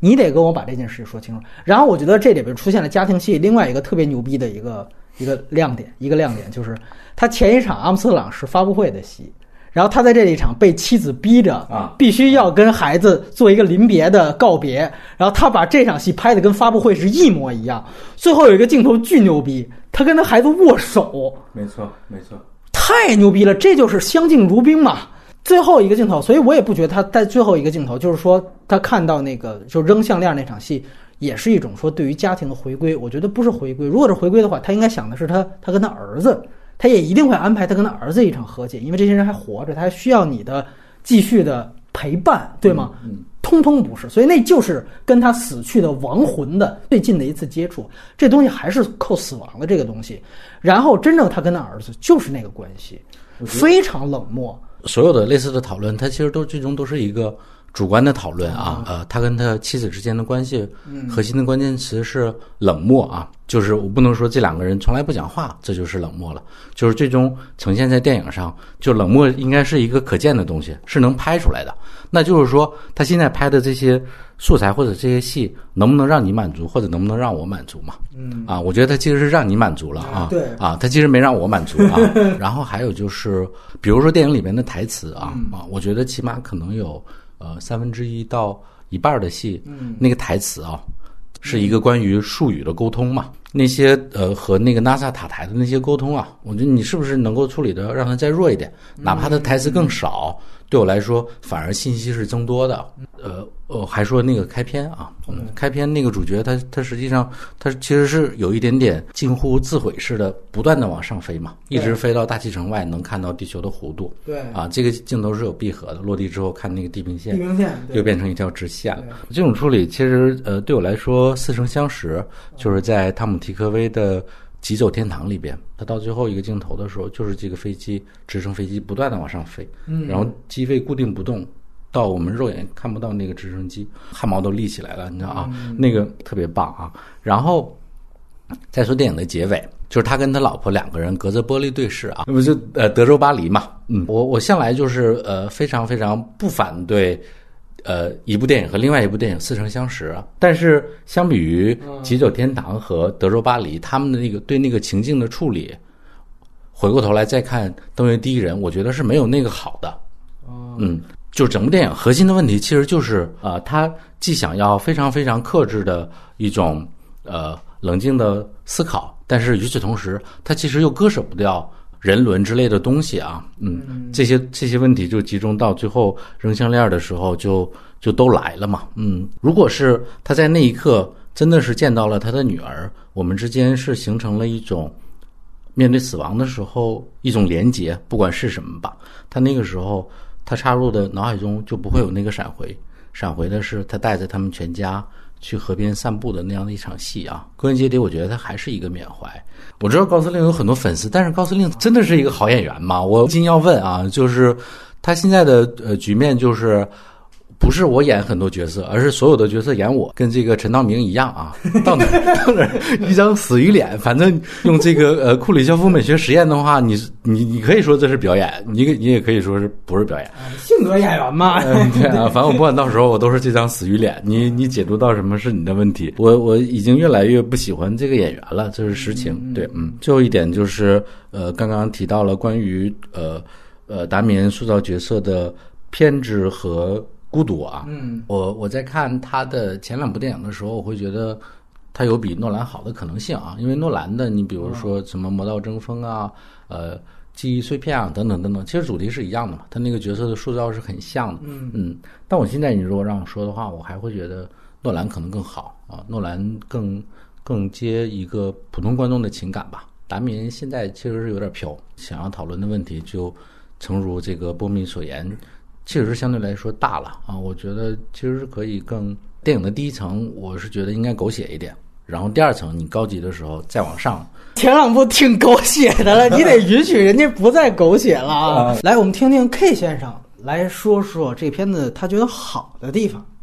啊，我就是来夸编剧的啊，我就从纯文本上聊一下，我就特别喜欢这篇讲故事的方法。我觉得这篇最大的体验就在于他刚刚开篇的时候去参加那个双子星八的那个。选拔嘛，他在那个会上跟人家说，就是你到了一个不同的高空太空，不同的角度看同样的问题是不一样。对，你是不一样。我觉得这是他最大的体验啊。这个片子里出现的所有人都是在有在用自己的身份或者视角来看待登月这件事儿，以及阿姆斯特朗这个人。我觉得这个东西反而是一个很妙的一个立意吧。就举举个最简单的例子，就是那个。比如他们开记者会啊，记者问都什么傻逼问题啊？就哎，你在那一刻你觉得上帝离你近吗？啊，那是记者的视角。我觉得他问这个问题没有问题。包括那个呃，他有跟同事聊天，就说你们家孩子一般都就你怎么教孩子？他说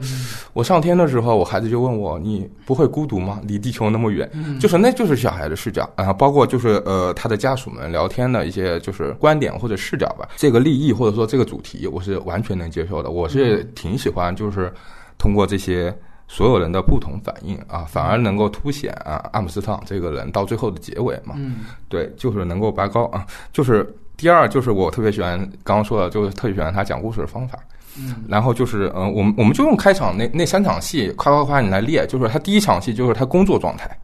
就是我在舱内啊。我怎么工作的啊？那是他属于他阿姆斯特朗这个人自己的一个状态，这个是无法和人分享的。你但是你可以跟同事分享。然后他接下来一段就是他跟上级的关系，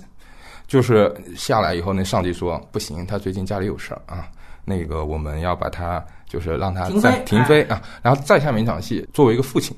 就是女儿看女儿化疗嘛。对。然后我觉得他这个片子最呃，我最喜欢的一点就是用这三段的话来来区分的话，他。基本上就是在三个视角中间不停的切，不停的切，然后去推动这个故事往前走。我觉得这个东西对我来说是，我觉得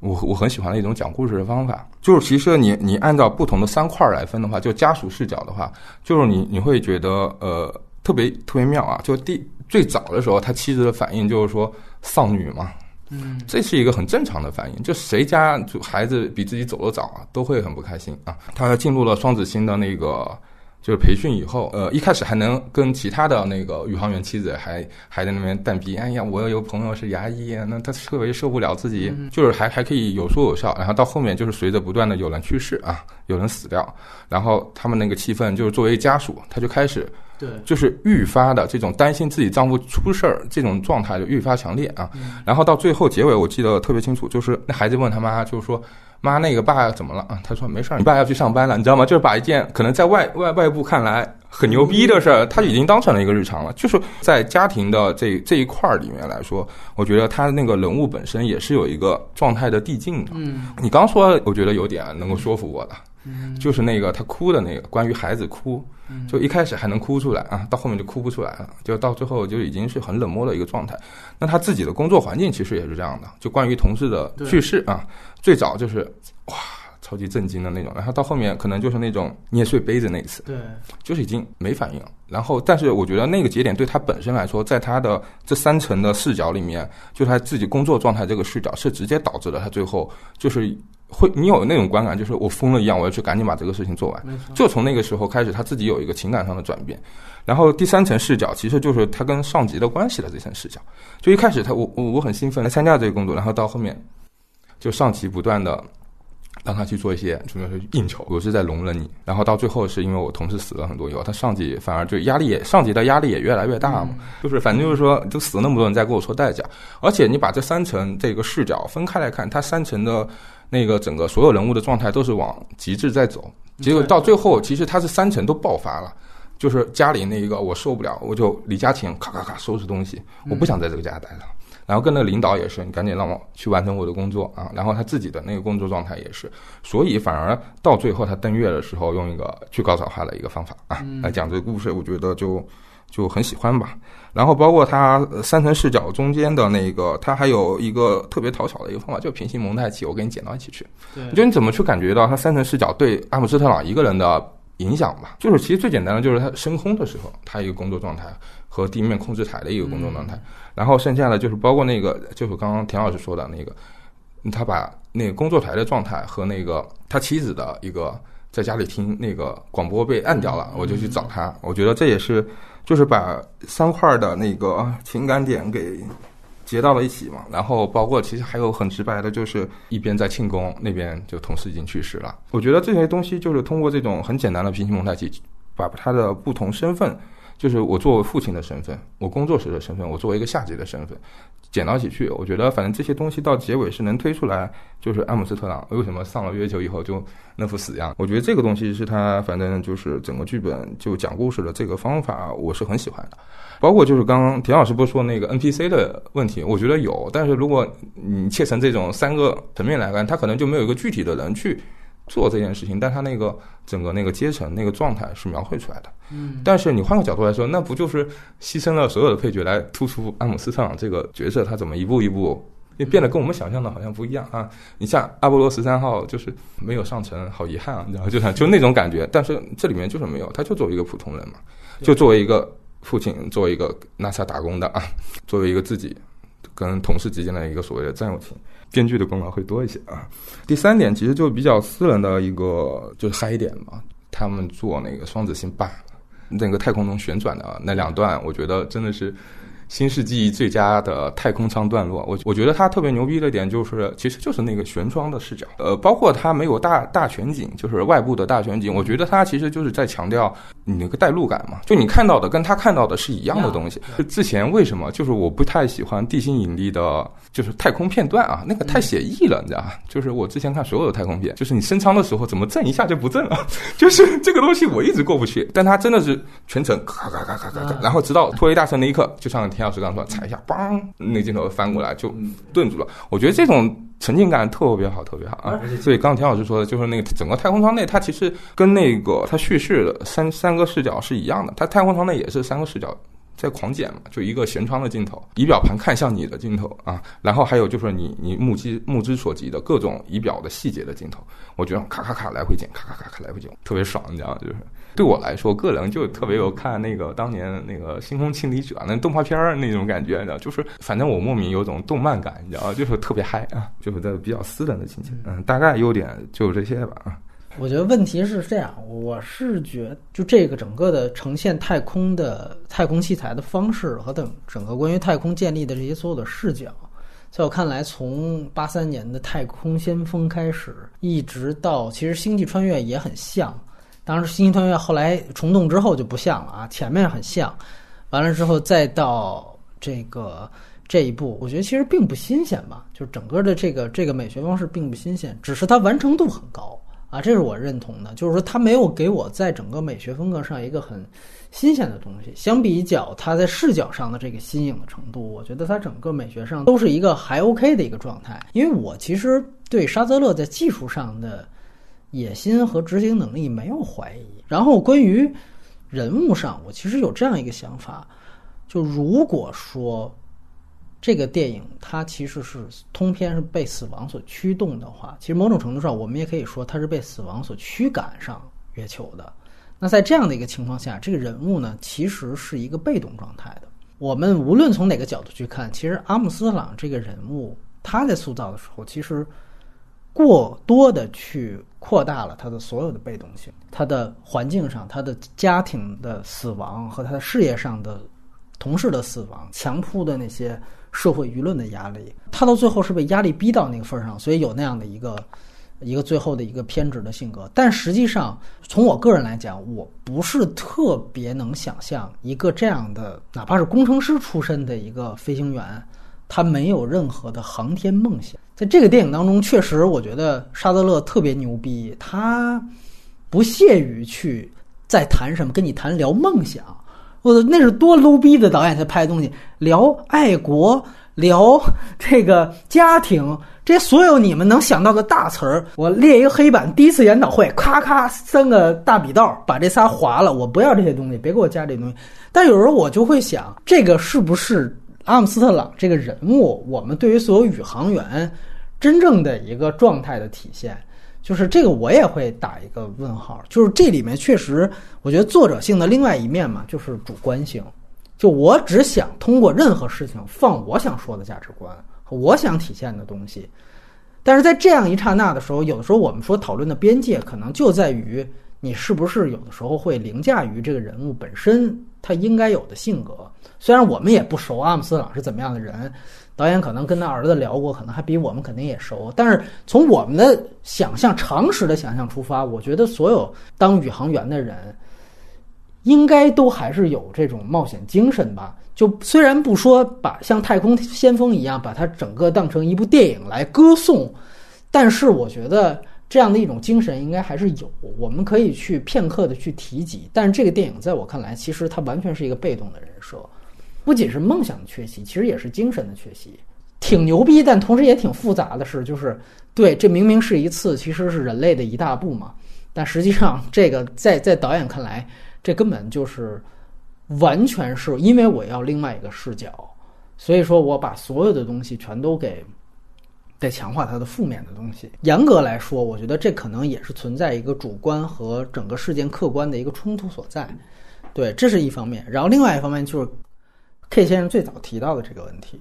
就是说关于中间黑人那一段啊，包括整个社会舆论的交代，以及到最后他接了几个资料片，就讲日本人怎么看这个。人类壮举，我觉得这种就是搂不住。那个真人电影到最后，我还是要升华一下，跟大家共情一下。我觉得它跟那个项链的毛病是一样的。就我觉得，如果你要把这些镜头你再能给剪去，我觉得是更牛逼的。所以这个片子，我觉得它有点像《敦刻尔克》。就《敦刻尔克》前面也是诺兰个人风格极强烈啊，就是我自己构图什么的。当时那期我们也聊，就说你当时那个沙滩不可能那么洁净。你这肯定是对于历史的一种，不能说是篡改，是种抽空化、真空化的处理。然后到，但是我诺兰，我到最后我还是要主旋律一下啊，我还是要那个咱们当时假翻译翻译成 home 是哇，祖国啊，我也是觉得，那你要是作者导演。你干脆你把这东西全都给砍了。我相信，要是一个那种欧洲真正三大节的语系那种欧洲导演来拍这种东西，他根本连后边他也不要。你无论你看沙泽勒也好，诺兰也好，他们终归是拍商业片出来的。所以，哪怕我说我是奔着学院奖去的，或者我这次我参加了三大电视节了，但是。我还是会觉得最后我是不是得照顾观众一下？甚至你说斯皮尔伯格作为一个这么强势的一个监制，他在提意见时候，他当然喜欢这东西了。我觉得这些可能是不是都会最后形成了这样一个结果？无论是说个人上的扔项链，还是说咱们说最后得来一个，还是全世界看着我。所以我唯一闹中取静，我就觉得肯尼迪那个东西。是服务于他原来的主题的，你剩下的那些万人空巷那些东西，我觉得对你主题都是一种打破。这种打破，刚才田老师说那种，就是你开始建立影像规则，你不是不给全景吗？你都还是给了吗？对，我觉得其实是一样的，就是你到最后都是有一种没搂住的感觉，不够极致嘛。你知道，我其实还在想，你比如说，原来你有没有一个，就比如说关于你女儿有一些记忆是，比如说她的脚印儿或者怎么样的。就哪怕是这样，当然这可能也比较流俗，但是最后和你的脚印相对，我觉得都会比你直接扔项链那个处理可能要，一个是更高级一些，二来可能是要更克制一些。对，然后另外一个我也非常同意，就是高司令这个表演呢是没有表演的，但是我得替高司令说一句话，他开始刚出道是有表演的。半个迪纳尔，他还当时是一鸣惊人的拿到了奥斯卡提名、影帝提名，就很多人都当时都不知道他是谁。我觉得就是亡命驾驶吧，就是 NWR 是给他洗脑了，完了可能也是 NWR 不是听说自己也老经常搞什么东洋古树、南洋古树之类，是不是也 也给他下蛊了？就是这人到后来就确实是就只能这样演了。我觉得确实是一个莫大的一个遗憾。然后通过他这个表演，我再回去再说一句，他这个人设去看，联系他前两部去看，你会发现，确实虽然他前两部也有这种偏执性格，但是前两部这个人的主观能动性是很强的，角色主观能动性很强的。这是我为什么说我又要放大尼尔的这样的一个被动性的原因所在。就是你看《暴力鼓手》，他到最后其实是我就是要掌控他。对吧？我其实他最后实际上是你要说暴力鼓手那人物光非常鲜明的男主角最后其实是想明白了一切，通过啊父亲说咱们回家吧，但是不行，我转身我要回到舞台上，那是一个非常明确的一个动作。然后到这个时候是我来掌控，我来领导整个乐队，你他妈靠边站，你是给我打杂儿了。这个时候他有一个非常明确的一个主观性。爱之城其实也有，他一直关于他事业有一个探讨，只是他中间有彷徨过，有为了生存他。被迫了跟着那个黑人去迁就他的流行曲风，但是他其实他一直有他自己一套思维。就这两个人，你都能看到他们对于事业是有热爱的。然后这个老师恰巧他激发我，但同时他也伤害我。就终归是我自己有这样一份爱，然后我去讲我跟这个呃老师的矛盾，这是一个初始人设。那这个高司令在《爱爱乐之城》里也是一样，就是我对我的事业都是有爱的。但这里面他就是因为可能他就觉得所有纪录片都在夸大这个尼尔阿姆斯特朗是一个多伟大的宇航员这个身份，哎，我今天我就偏不提这个事情，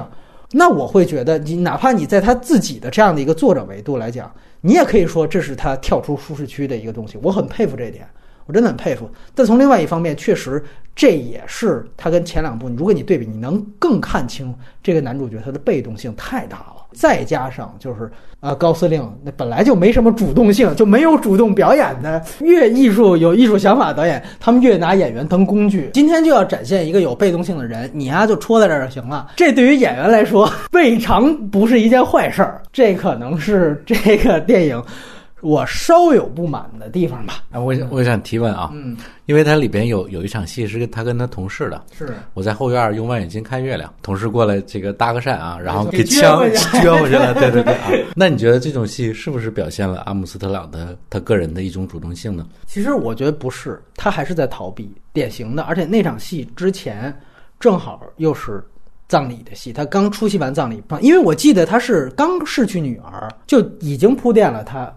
就去拿着望远镜看月亮。其实星空对于他来说就是逃避，看向死亡，其实就是这样一个动作。所以他在那个时候，他不愿意跟任何人说话，我就不想跟你接触。这个和刚才呃 K 先生提到那个另外一个挺好的细节，就是他看到秋千。我那场戏其实我也第一次看，挺意外的，就是明明看到秋千，你以为两个人是一个，我终于有一点把心结解开了。我跟我同事诉衷肠，哎，其实我回想一下我女儿原来的温馨时刻。然后没说两句，他马上自己掉头就走，就回家了。就是我不想跟你提这个事情。他的人物状态这一块保持特别明确，就是我这个事情就是属于我的东西，我不想跟任何人分享。你他妈别来开导我，这东西开导不了，死了就是死了。秋天那段大家别忘了，其实那也是。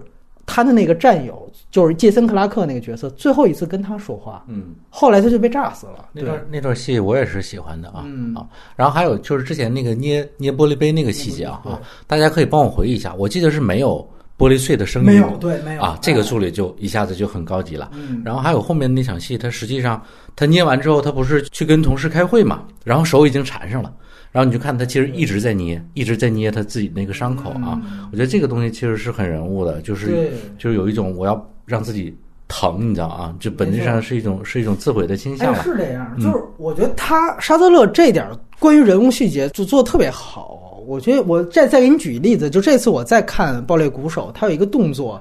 是那个讲这个西蒙斯就是变态老师，他不是中间假模假式的拿了一张 CD。给大家听，然后告诉大家这个吹小号这哥们儿已经死了。他把那个 CD 放进盘的时候，他是自己用手推进去的。我们经常看碟片的人，就以及不经常看碟片也应该知道，就是你旁边其实有一个按钮或者用遥控器一摁就进去了，但是他是就是要生去推进去的，就是他就是反映这个人物的性格。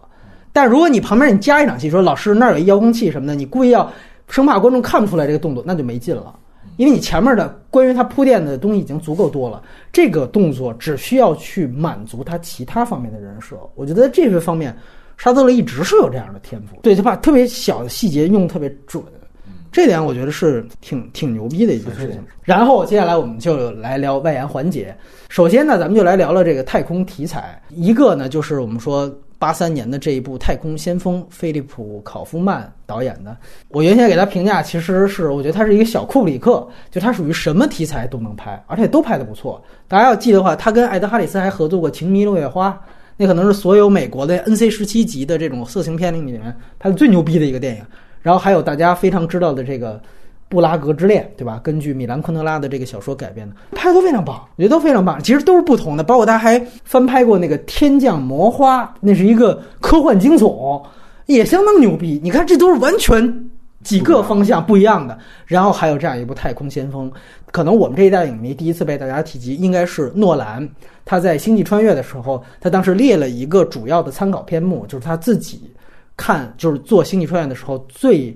呃，看的最频繁的几部电影，其中首当其冲的第一部电影就是《太空先锋》。我是那个时候第一次去看《太空先锋》，我觉得也可以聊一聊。而且大家别忘了，《星际穿越》还有一个小梗，就是在。前半段他提到马修麦康纳去学校的时候，然后那边说我们啊知道这个登月计划是美国人当时为了搞垮苏联设计的一个阴谋论，然后马修麦康纳就急了，就是你们认为这个登月是假的，就正好扣中了很多现在中国这个五毛的这个阴谋论的这种东西。呃，先来聊聊太空先锋。哎，开老师，听说昨天也是补看都看哭了啊，跟我们聊聊感受。对，其实其实最简单，我觉得他有。呃，是某种意义上真的是在拍一个职业啊！哎，对，就而且它是有一个，对对对，就是一个职场剧嘛，没错。对，但而且它是有一个传承的概念在里面，所以它的，我觉得它格局是，不管是阿波罗十三号还是就是登月第一人，你赶不上的。就是相当于我在登月之前，我最牛逼的，我我是做试飞员，就超音速嘛。对。结果这个行业，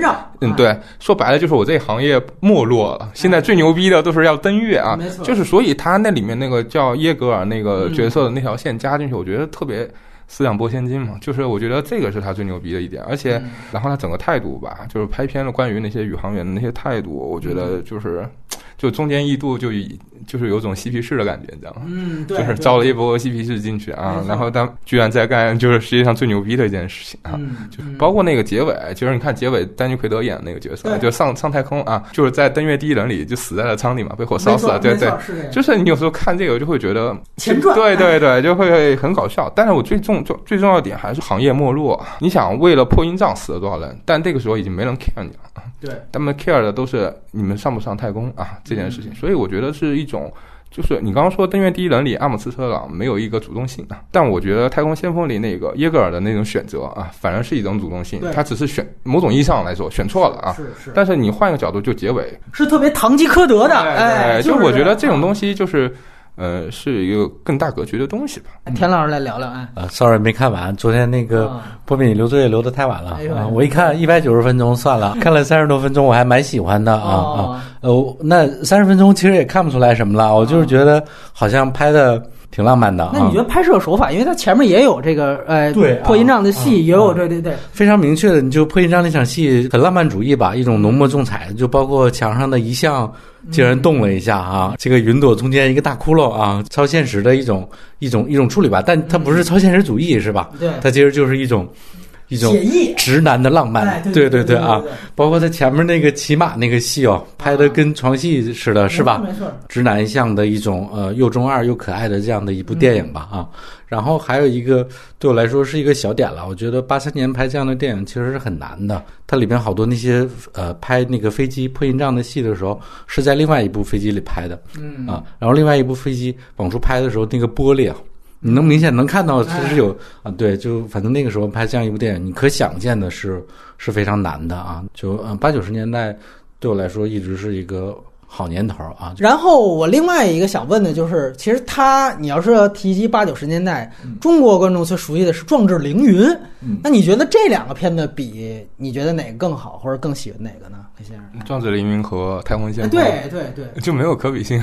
就觉得没有。对我觉得我觉得直男的那种东西是很强的呀，对啊，我我反而就是我我特别赞同田老师刚刚说的那个又中二又蓝的那种感觉。对我看《太空先锋》是有这种感觉，《太空先锋》这种拍法呀、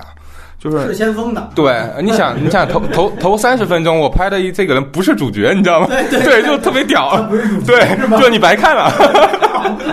对，壮壮志凌云可能就是一种比较，就更像就传统商业片套路的那种拍法。对我觉得他可能更多的壮志凌云可以跟阿波罗十三号来比，我觉得他们是一个维度上可以去比的东西。呃，对我个人是觉得这个片子是真正拍出了西部精神和美国精神吧。我觉得这是一个特别对位的，就是后边有个片子叫《太空牛仔》嘛，其实这个片子也可以叫《太空牛仔》，他们是真正一一批就是真正持有西部精神的。而且我觉得在八三年他拍这个片子呢，其实这个电影我觉得他反官僚啊和这种就是这种冷战气氛的这个对位是比《登月第一人》的铺垫。和这种主观方向做的要多得多得多。你看这部电影，你会回答就是为什么？就最后美国在这件事情啊，就是星星球大战计划，呃，里根的这个东西，它能赢掉苏联，而且还拖垮苏联。他们实际上虽然是有行业没落或者怎么样，但实际上你会发现这一批航天人，他们的精神。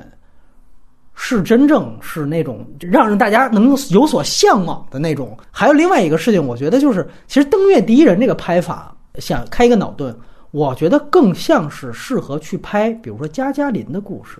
你觉得是不是会更合适？或者说拍苏联那边宇航员是不是会更合适？我们看过红军冰球队，其实那更像是一种就是体制。各种社会无形当中给你压力，我们美苏争霸，然后我逼着你去上去，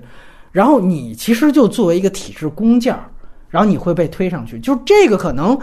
但是我觉得太空先锋是真正我们就是起码是广义上理解的，或者粗浅意义上理解的那种美国精神，实际上是这样一个方向，自由奔放的。然后大家会觉得，哎，我们拍照的时候，我们觉得怎么样更有型，对吧？我操，不是要登月的时候苦大仇深的一道。哎我操！今天我就去赴死。当然，这个我觉得沙泽勒就是，我觉得他，因为他大家能从《爱乐之城》你就能看出来，也是一个影迷，就他知道前人都拍了什么东西了，所以他在做他的片子定位的时候，他会天然的绕开前人这些东西。我觉得好的地方就在于它不重复，但也有顺带的价值，就是他会特别刻意的去绕开这些东西。就是我是看着《太空先锋》长大的，我可能也是小时候看《阿波罗十三号》。看嗨了的，我这些东西我全都不要。但是我不得不说，真正太空先锋的东西，我觉得其实才是某种程度上我们理解上，我觉得真正有探索精神吧。就是人类为什么会向宇宙迈出第一步，对吧？会为什么会有科幻这个东西？我记得我跟田老师在降临那期也聊过，你得首先得有探索欲，有求知欲，得有好奇心。你在阿姆斯特朗这部电影当中，你可完全看不见。但是我觉得《太空先锋》当中，其实它很自然的去呈现了这样一批人的状态。而且我也记得他们开始体检的戏就拍的巨长，然后就是说还有千金沙嘛，要这个就是你提到的，就是他为什么要拍一百九十分钟？他是扎扎实实的拍出整个这个行业这批太空人。他们生活的样子，他们也有生活细节，但同时，我觉得他们也有这样的一批人的精气神儿。没有这批精气神儿的太空人，你别说美国，整个人类的这个所谓的探索宇宙的这个太空事业也不可能进步，也不可能有现在这样一个成就。当然，片面强调任何的都是一种片面的看法，但是我觉得太空先锋的意义也在这儿。然后，另外就是，我觉得那个时候确实，你像他那个时候就是去奇观化的表达。然后是一种非常走写实风格的那种，就是我就是照机翼啊那几个零星的镜头、特写镜头，这个我觉得这个拍法在那个时候看是非常有新意的。你在这些方面，你现在二零一八年还承袭那个东西，我倒觉得你在这方面应该有突破才对。所以我觉得《太空先锋》我觉得是值得一提，也很推荐大家去看。嗯，然后。阿波罗十三号，我我我我提一点，阿波罗十三号应该是二零零四年它做过一次重映，做了 IMAX 版。那个是中国当时零四年啊，中国当时只有一家 IMAX 影院，就是上海的和平影都。这我要记得没错的话，可能是中国引进的第一部 IMAX 电影。就就可聊的其实比比较少了，在今天来说，不知道波米是不是就是在那个有线电视那个时代，我是在央六看的第一遍啊，对对对对啊，看的这片子啊，然后现在能回忆起来的比较少，呃，但其实我也不愿意再看一遍，说实话啊，就是啊，我觉得他和这个登月第一人啊，其实是两个极端嘛，我就为了家人啊，然后对，就反正那种宏大范儿，然后呃宏大范儿，呃呃，宇航员怎么回到地球？他主要是做的是这个梗嘛，对，嗯，一个大情节，然后这种几波几折，然后。纳萨的塔台的人如何提供协助？然后宇航员们自己又做了什么？就非常非常标准的类型片，非常非常的朗霍华德。然后那个对我来说有一个小彩小彩蛋啊，比较有趣的，就是它那里边的那个阿波罗十三，如果我没记错的话，窗户也是三角形，嗯，和登月第一人是一样的。然后这个三角形的窗呢，在阿波罗十三号里边是一个很重要的梗，就是我通过这个三角形可以看到一个完整的地球。嗯，当我看到地球的时候，我这个飞行器就是一个稳定和这个呃安全的状态。嗯啊，然后一旦看不到地球，我的飞船出事儿了，你知道吗？他就不断的在玩这个梗。然后嗯那个第一人里边也是，我要通过这个这个窗看地球嘛。对，它是旋转，对对对，然后就是各种混乱，而且它就像我之前说的，他看地球是通过两层介质隔着第三次才看到，对就实际上是疏离的。没错，我离我的地球其实是越来越远的，我觉得是反反差，对，反过来做那个东西的啊。那我在阿波罗十三号里边，地球是我的家，我要拥抱它，但这里边就是地球就是地球，我我离它越来越远了啊。这个是一个比较好玩的细节。然后其他的，我就觉得。阿波罗十三是一个有有时代性的电影，就它在它那个时代局限性还是时代感？时代局限性的电影啊，现在看你会觉得前面有点长，嗯嗯，这确确实是一个问题。现在的观众都已经被养刁了，第一幕要要非常的快速高效，然后马上进入到对抗，然后第三幕迎来一个犯无名之辈一样的泪点，呃对对，所以现在看哎呀，所以现在看阿波罗十三没有那么好看，相比于阿波罗十三，那我觉得都是一个回家的东西，那还不如看地心引力嘛。但是地心引力里边对于地球也是一个，就是一照地球就是哎特别美好，嗯母亲 是吧？就母体，对对对吧？然后一照太空就是。嗯惊悚、嗯啊，寂静，然后危险，嗯对吧？它其实也是有一种二元对立的这种东西。K 先生是怎么想？阿波罗十三号其实简单来说，就是那个年代就是特别工整、特别好大的片啊，对对对。其实我我当年最早就是看，我觉得他他跟我的印象就跟当年看《绝世天劫》呀，那个什么世界末日布鲁斯威斯，还还有那个利夫泰勒什么，他演他女儿。迈克尔贝的那《世界末日》是吧？对，对哇！我当时可喜欢那篇啊，因为其实就是刚刚挺好说的，有时代局限性嘛。这种局限性不仅可能体现在就是你的各种呈现的画面呈现的技术啊，等等等等，但是还呈现那个世界观、价值观嘛。就是那个时候那种阿波罗十三号那种拍法啊，这个是正确的，这才叫英雄嘛。嗯，那我们现在哎，阿姆斯特朗也是英雄啊，那我们可以这样拍啊。而且观众也不一定就是说，哎，观众愿意去接受啊。我觉得这个东西可能就是现在再回过去讨论，应该也算是十几年前的片子20年二十年前的片子。对，你能感受到技术的进步啊，就是刚刚田老师说的创作的进步啊，包括我们对英雄认知的概念的一个包容度啊，就变得更多了。甚至他那种英雄，你再重拍一遍那种拍法，哪怕用现在最新的技术拍，你会觉得啊，这个人好老派的英雄啊，嗯那感觉就应该让乔治·赫鲁尼来演啊。对，大概是这么样一个感觉吧。但是其实我对阿波罗十三号，因为我是小小时候看的，我是很有感情的。就是它是我这一代人成长当中，而且我觉得不不得不提的一件事情就是，其实阿波罗十三号，大家现在都在讲它在工业上的局限性，你现在看它怎么操，但它从另外一方面，我觉得它其实也是那个时候好莱坞工业标准，也是算它有拓进和进步的这样的一部电影。它其实是一部拿到了导演协会最佳导演的电影《朗霍华德》，但是他甚至没拿到奥斯卡的最佳导演提名。你就可想而知，就这部电影其实是相当主流的，奥斯卡是学院是瞧不上的。但是导演协会这个协会奖应该是跟这个奥斯卡重合最高的一个奖项，是少有的。他最后把一个这样的一个奖项给到朗霍华德。但是我觉得阿波罗十三号它好就好在，就这个其实是一次任务。就建立奇观的一次任务，一次冒险，然后一次任务，然后一个失败。在这之后不久之后，可能才有了独立日一，然后在这之后才有了泰坦尼克号。然后才有了刚才 K 先生提到的世界末日和他童年撞题材的那个彗星撞地球这些电影。我觉得如果没有阿波罗十三号在题材、包括市场表现、包括游戏工业上的拓进，我觉得其实。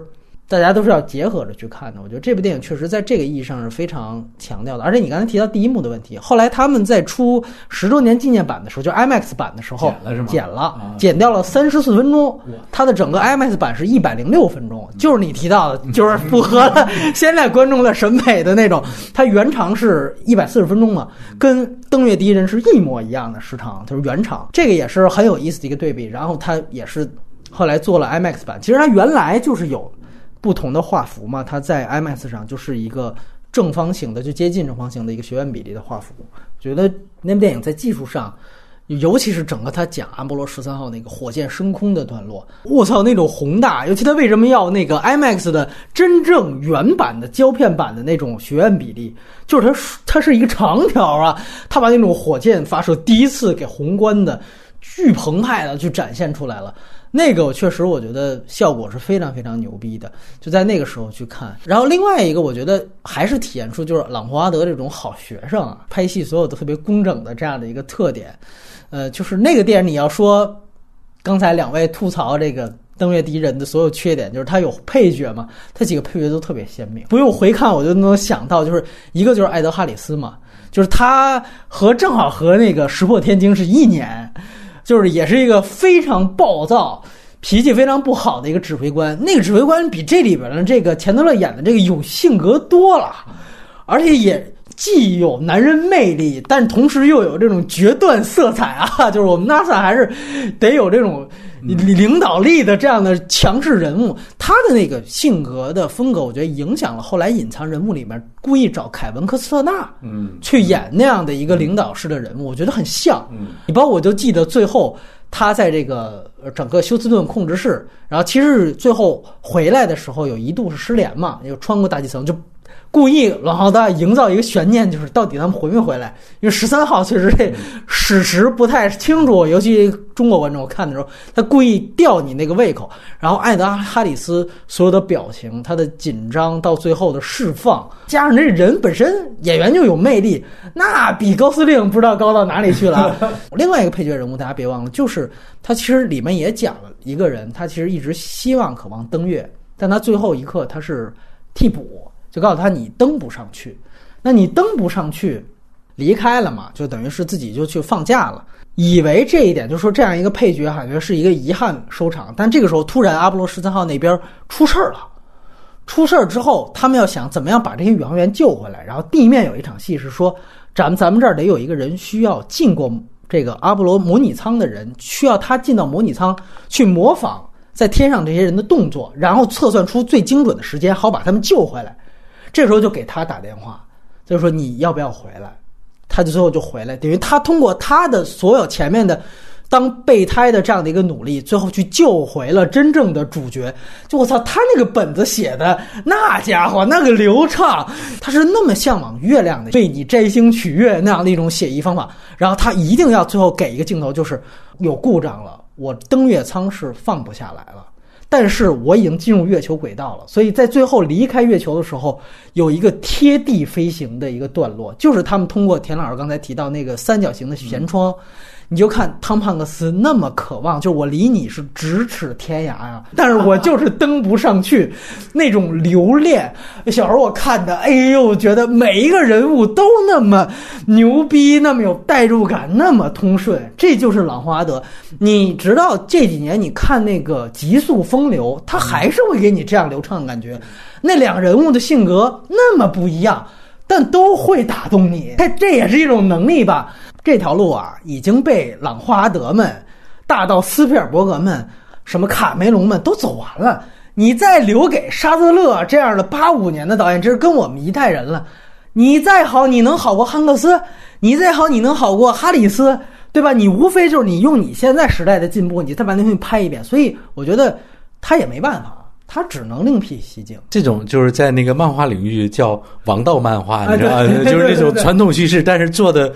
呃巨牛对啊哎，对对对而且现在日本漫画这种年轻人是都是不画王道漫画的，或者你画一个王道漫画是被人瞧不起的，对对对所以对对所以留给年轻人的可能就是你不得不剑走偏锋，或者你去开拓一些更新的、更好的东西出来。没错，当时我们聊那个呃红高粱的时候，不聊影的时候提到，原来第五代有一个语境，就是第五代原来知识分子到什么程度，就是拍了红高粱之后，陈凯歌到那个汤尼雷恩那儿说。哎，你不觉得这个电影拍的太商业了吗？就是在那个时候，大家就会以这事情为耻，你知道？我觉得现在其实沙德勒、诺兰他们，你知道诺兰这次是力挺《登月第一人》的，你就我觉得他们这个圈子也已经包括呃维伦纽瓦，就是他们会觉得你这片子如果要拍的再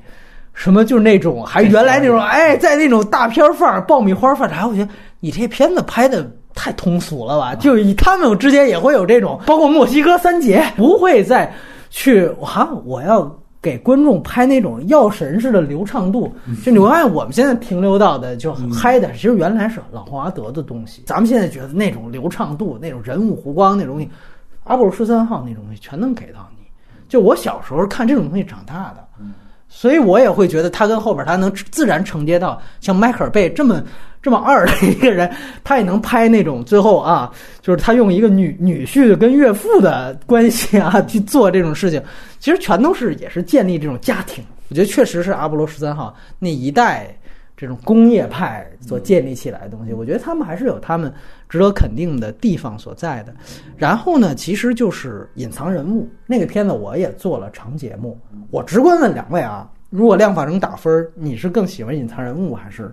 更喜欢登月第一人呢？那应该就没什么说的，应该还是登月第一人吧。对于我来说，一部电影就像我说的那个自洽是很重要的。嗯，隐藏人物相比于登月第一人，我觉得他是更自洽一些吧。但那可能就俗一些嘛。你最终在两个极端里边摇摆的嘛，你要最终找到一个一个舒适的区域啊啊。登月第一人对我来说，就相对来说让我有很多惊喜啊，但是舒适度没有那么高的一部电影吧。对啊，那你要说文本哪一个更优，那我觉得。呃，隐藏人物就是那样的一部电影嘛，对对对啊，就像我刚刚说的，这不是一个王道的时代吧？嗯，明白。只是说句实话，他当时能获捧，也是因为他把主角设定成了这个黑人女性形象，对吧？嗯，而且我们要要说一下那一年啊，黑人女性就是一个 一个核心关键词，不是吗？啊，不信大家可以回忆一下那年奥斯卡提名的电影，这样对其。实就是月光男孩嘛对，就是《爱乐之城》那年，哎，就是哎，就是跟刚刚田老师说的，就是你相当于就八十年代那套王道的拍法，拍了一个嗯就是流水线的东西。登月第一人他是有作者性的对哎我觉得就最大差别就在这个吧。所以你也相对喜欢这个一些，对对对是吧？嗯，就是隐藏人物，当时我们也聊，呃，那个，但是那你看那个豆瓣评分，那家伙八点七啊，那种就上去了。对，哎，他确实就是这种，就是药神范儿的这种，就是他在情绪上以相助。更早以前，其实我觉得隐藏人物没什么了不起，是因为他绝对接了相助的车，就是无论是政治正确这一挂，咱们先不提这一挂，它最主要其实就是整个人物做戏的方法，这个视角一直被我们忽视了。然后我们要去故意去肯定 NASA 里面其实还有这样的黑人女性形象的，所以我们当时分析那个电影，那电影的剧本才叫牛逼呢。我们说每五分钟逢五是黑人梗，就黑人怎么怎么受苦受压迫；逢十就十分钟、二十分钟、三十分钟是女人梗。就是女人怎么就是被倾压了，不容易了，怎么怎么样？你就是五分钟给你来一趴，十分钟给你来一趴，五分钟又给你来一趴，然后最后有一个情绪的宣泄啊，那个凯文科斯纳到那儿怒砸女厕所啊什么的这种，各种就来了。他要呈现的其实全都是服务于他这套观众。美国我们相信白左这也是有一个观众市场的嘛，他就是服务于一套他这套观众，包括颁奖季，这就是符合颁奖季的价值观。但是登月第一人，我觉得不是，他其实是我作者自己传达的东西。我觉得这个是他们两个也是完全等于建立思路就不一样的一个所在。而且我在内部当中，你要看内部，你会觉得其实尼尔阿姆斯特朗啊都没做什么，他们只是坐在舱里边儿被送上去的人，真正。牛逼的是这仨女的，你知道吗？斯特朗，你那儿别一天到晚苦逼苦逼的，你就是都没做啥，就是你就发现这真的是同一件事儿，你就看导演角度，你会发现天壤之别。觉得其实就是《登月敌人》，我多说一句，我觉得还有另外一个角度，就是它这里边其实你说那个配角确实功能化，NPC 啊，就是他那个真正和他一起登月的同伴，那真是一纯 NPC。我当时其实就想，如果有人再拍，我能不能拍一个我叫登月第二人，对吧？我讲他的事儿，我觉得这会很有意思。就是说，他叫什么我们都不记得。听说一共有十二个人登过月，后十一个人没人知道他们叫什么。就包括我们也知道，第一个上太空的人是尤里加加林，后边第二、第三、第四个我们根本记不住他们的名。中国也一样，第一个杨利伟脱口而出，后面再知道叫不知道叫什么名字，不记得了。我就想，如果你要拍登月第二人的话，他应该是一个那种什么？你有一个片子叫《神枪手之死》，嗯，就是你一辈子活在另外一个神奇的阴影之下。你是根本从头到尾是没有人知道你，我觉得那可能也是另外一个维度。就沙德勒他有这么好的敏锐的视角，但其实他也完全放弃掉了这第二人，就他仍然在这个层面上，他和主流是一块儿的。我只拍第一人，对，所以我觉得就是同样一件事情，完全不同的角度。这里我再说回去一句，就是其实你说阿波罗十三号那种古典主义的拍法，也不能算古典，就老派的拍法，你说其实到现在。没有了吗？其实也有，大家去看东木的萨利机长，还是汉克斯演的，都是汉克斯。我觉得萨利机长其实还是一个，我把他作为一个英雄去拍，完了他最后干了这样一件事情下来之后，我是要讲这个英雄受到了舆论的质疑，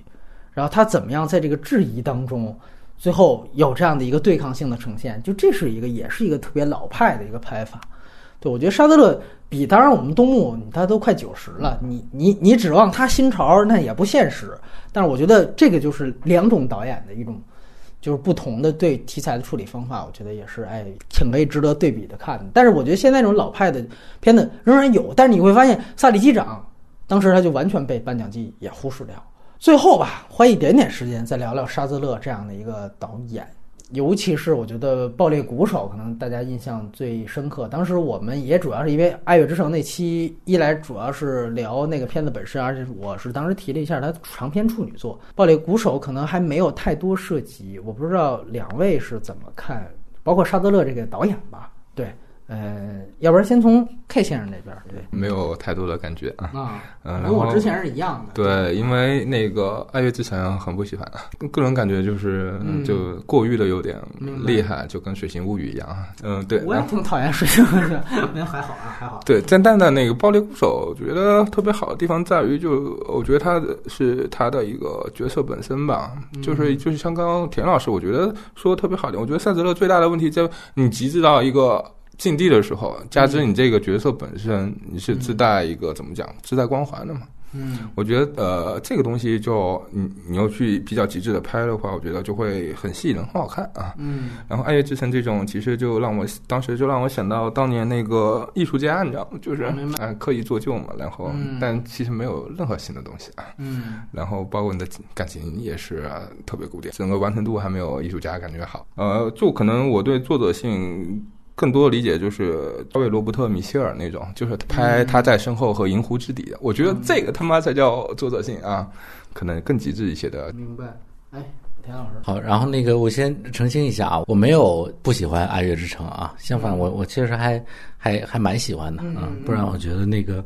我觉得反派影影评是很有包容性的啊，我觉得大家都可以喜欢自己喜欢的。当然，嗯，对，那个呃，但是《爱乐之城》反正它对我来说也没有那么好啊。我觉得只是相比于第一部，就从从那个《暴裂鼓手》到《爱乐之城》，能明确的感觉到导演的非常多的变化。嗯，比如说，我觉得他在拍《暴裂鼓手》的时候，你非常能明确这个导演很聪明，因为他把那个电影拍的拍的很短，然后那个呃，非常非常的就是感觉一个猛子砸下去，然后一口气。游到结尾的那个大高潮，然后中间就像我说的三个回合，我怎么从一个呃小白变成一个主鼓手，然后一下子跌到谷底，然后最后是这个我跟我的老师的终极对抗啊，然后人物做的做的特别棒，对抗特别精彩。然后我身边不是也有一些这种写剧本的朋友嘛，嗯，呃，大家闲聊的时候被提及率最高的啊，嗯。就是就是爆裂鼓手，对啊，当然当然更老的那些什么教父什么的就别说了啊，就是就新电影这个真的是被提及最高的啊，是是是，我也有同感，是这样啊，因为他他那个人物做的很出彩，那种对抗特别的强烈，对，不断的撞在一起，那个大家看的时候都会很嗨的嘛。然后等到了《爱乐之城》的时候，你能明显明显感觉到它是有很多喘息和节奏性的东西了。嗯，然后那你说《爱乐之城》的故事多么的简单和俗气啊！但是我还是觉得它它起码拍的，我觉得算是吸引人的。嗯，这一点还是挺挺难能可贵的吧。明白。然后，那你到了登月第一人，你明显感觉到，哎，它的调性又变了一次。嗯啊，我觉得这个还蛮重要的，就是作为一个年轻的导演，你能感觉到他在不停的变啊。不念过往吧，我觉得就是这个导演，你肯定还是可以期待他的下一部的啊。我其实更期待他下一部。主动坦白，就是这三个片子如果要排序的话啊，呃，登月第一人，呃，应该是排的相对比较靠后的。第一是暴力鼓手，这样。嗯，嗨，那就是那就是最后一名呗。对对对对对。啊，我我其实反倒还真的挺喜欢这个，我觉得我一定会把它排在《爱乐之城》之前。然后跟《爆裂鼓手》的话，其实因为我看过他之前那个短片，所以我觉得他扩展成长篇也很厉害啊。但是我可能，哎呀，出于私心吧，我还真的就觉得《登月第一人》是他最好的一个作品。我这次是第一次看他那个短片，就是他们年轻导演也是，我们有一个长篇概念是不可能先拍出来，没那么多钱，我先拍其中最精彩的一个对环节，第九区也好，包括之前温子仁、电影评分零，都是这样。然后我呢把这个短片拉到圣丹斯上去放，啊，温子仁当时也这么干的，然后结果获得一片叫好，然后有投资人就慧眼识珠，觉得哎你这个牛逼啊，那我给你投资拍成长片吧。就果然就牛逼了，其实都是这样的一个过程。那我这次故意去对比他短片，他短片其实十七分钟很长，但是我觉得很了不起的是，他 J.K. 西蒙斯就最后拿奖的老师这个角色他没有换，短片就是他啊，主角换成了这个后来的这个迈尔斯特勒。我觉得主角换的好，这个特勒啊，他自己其实有点这种偏执的这个劲儿，我觉得这一点其实是。他后来能够精准的抓到了，他这个劲儿其实是你要被这个 J.K. 西蒙斯激发出来很好的。他短片里边其实他体现的不用是说这个体现他这个人怎么样也喜欢打鼓，短片里主要体现一攻一受就行了，对吧？主要就是 J.K. 西蒙斯骂脏话，完了爆发咆哮，他体现这个就行了，你在那儿你就听着就行了。然后我记得两边。最不一样的，实际上你会发现，他拍的那个片段，短片那个片段就是扔椅子那段，就是他是很完整的。开始他先进来，进到教室，然后他先做替补，做替补的时候就呈现了他等于以他旁观视角呈现了一场戏，就是这个西蒙斯就是说有人跑调了啊，然后结果就问了一胖子说是不是他妈你？那胖子开始不承认，说问你呢，他说可能是我滚，然后滚了之后说其实他没跑调，但是他不知道他他妈更应该走。大家你看长篇第一幕被拉进来也是那段戏。完了，紧接着出来一场戏，老师说话就说：“哎呀，那个你爸妈干什么呢？哦，他们不是从事音乐的人，那你就更能从小吸收的是直接就是听股神的作品，给你家迷魂阵的。进去之后就大嘴巴啪啪就开始抽。他其实拍的就是这段十七分钟。然后真正到长片时候，你注意到他把十七分钟缩短到了六七分钟。他把当中的很多这种，比如说男主角的这种就是所谓他情绪的铺垫戏啊，给减轻了非常非常的少。”其实原因不是在于不重要了，而是在于其实之前都给到了。我觉得这个也是非常重要的一一段儿，对，所以而且呢，我觉得在长篇当中这一段它其实是剪得更快，就让它的冲突更加激烈。而且我觉得最主要的变化是，长篇有钱之后，它把整个色调由原来的那种平的日光变成了一个暖光，它是在一个完全封闭的一个排练室。其实我会觉得还这还挺有挑战的，因为其实一个暖光下的那样一场咆哮挺不容易的。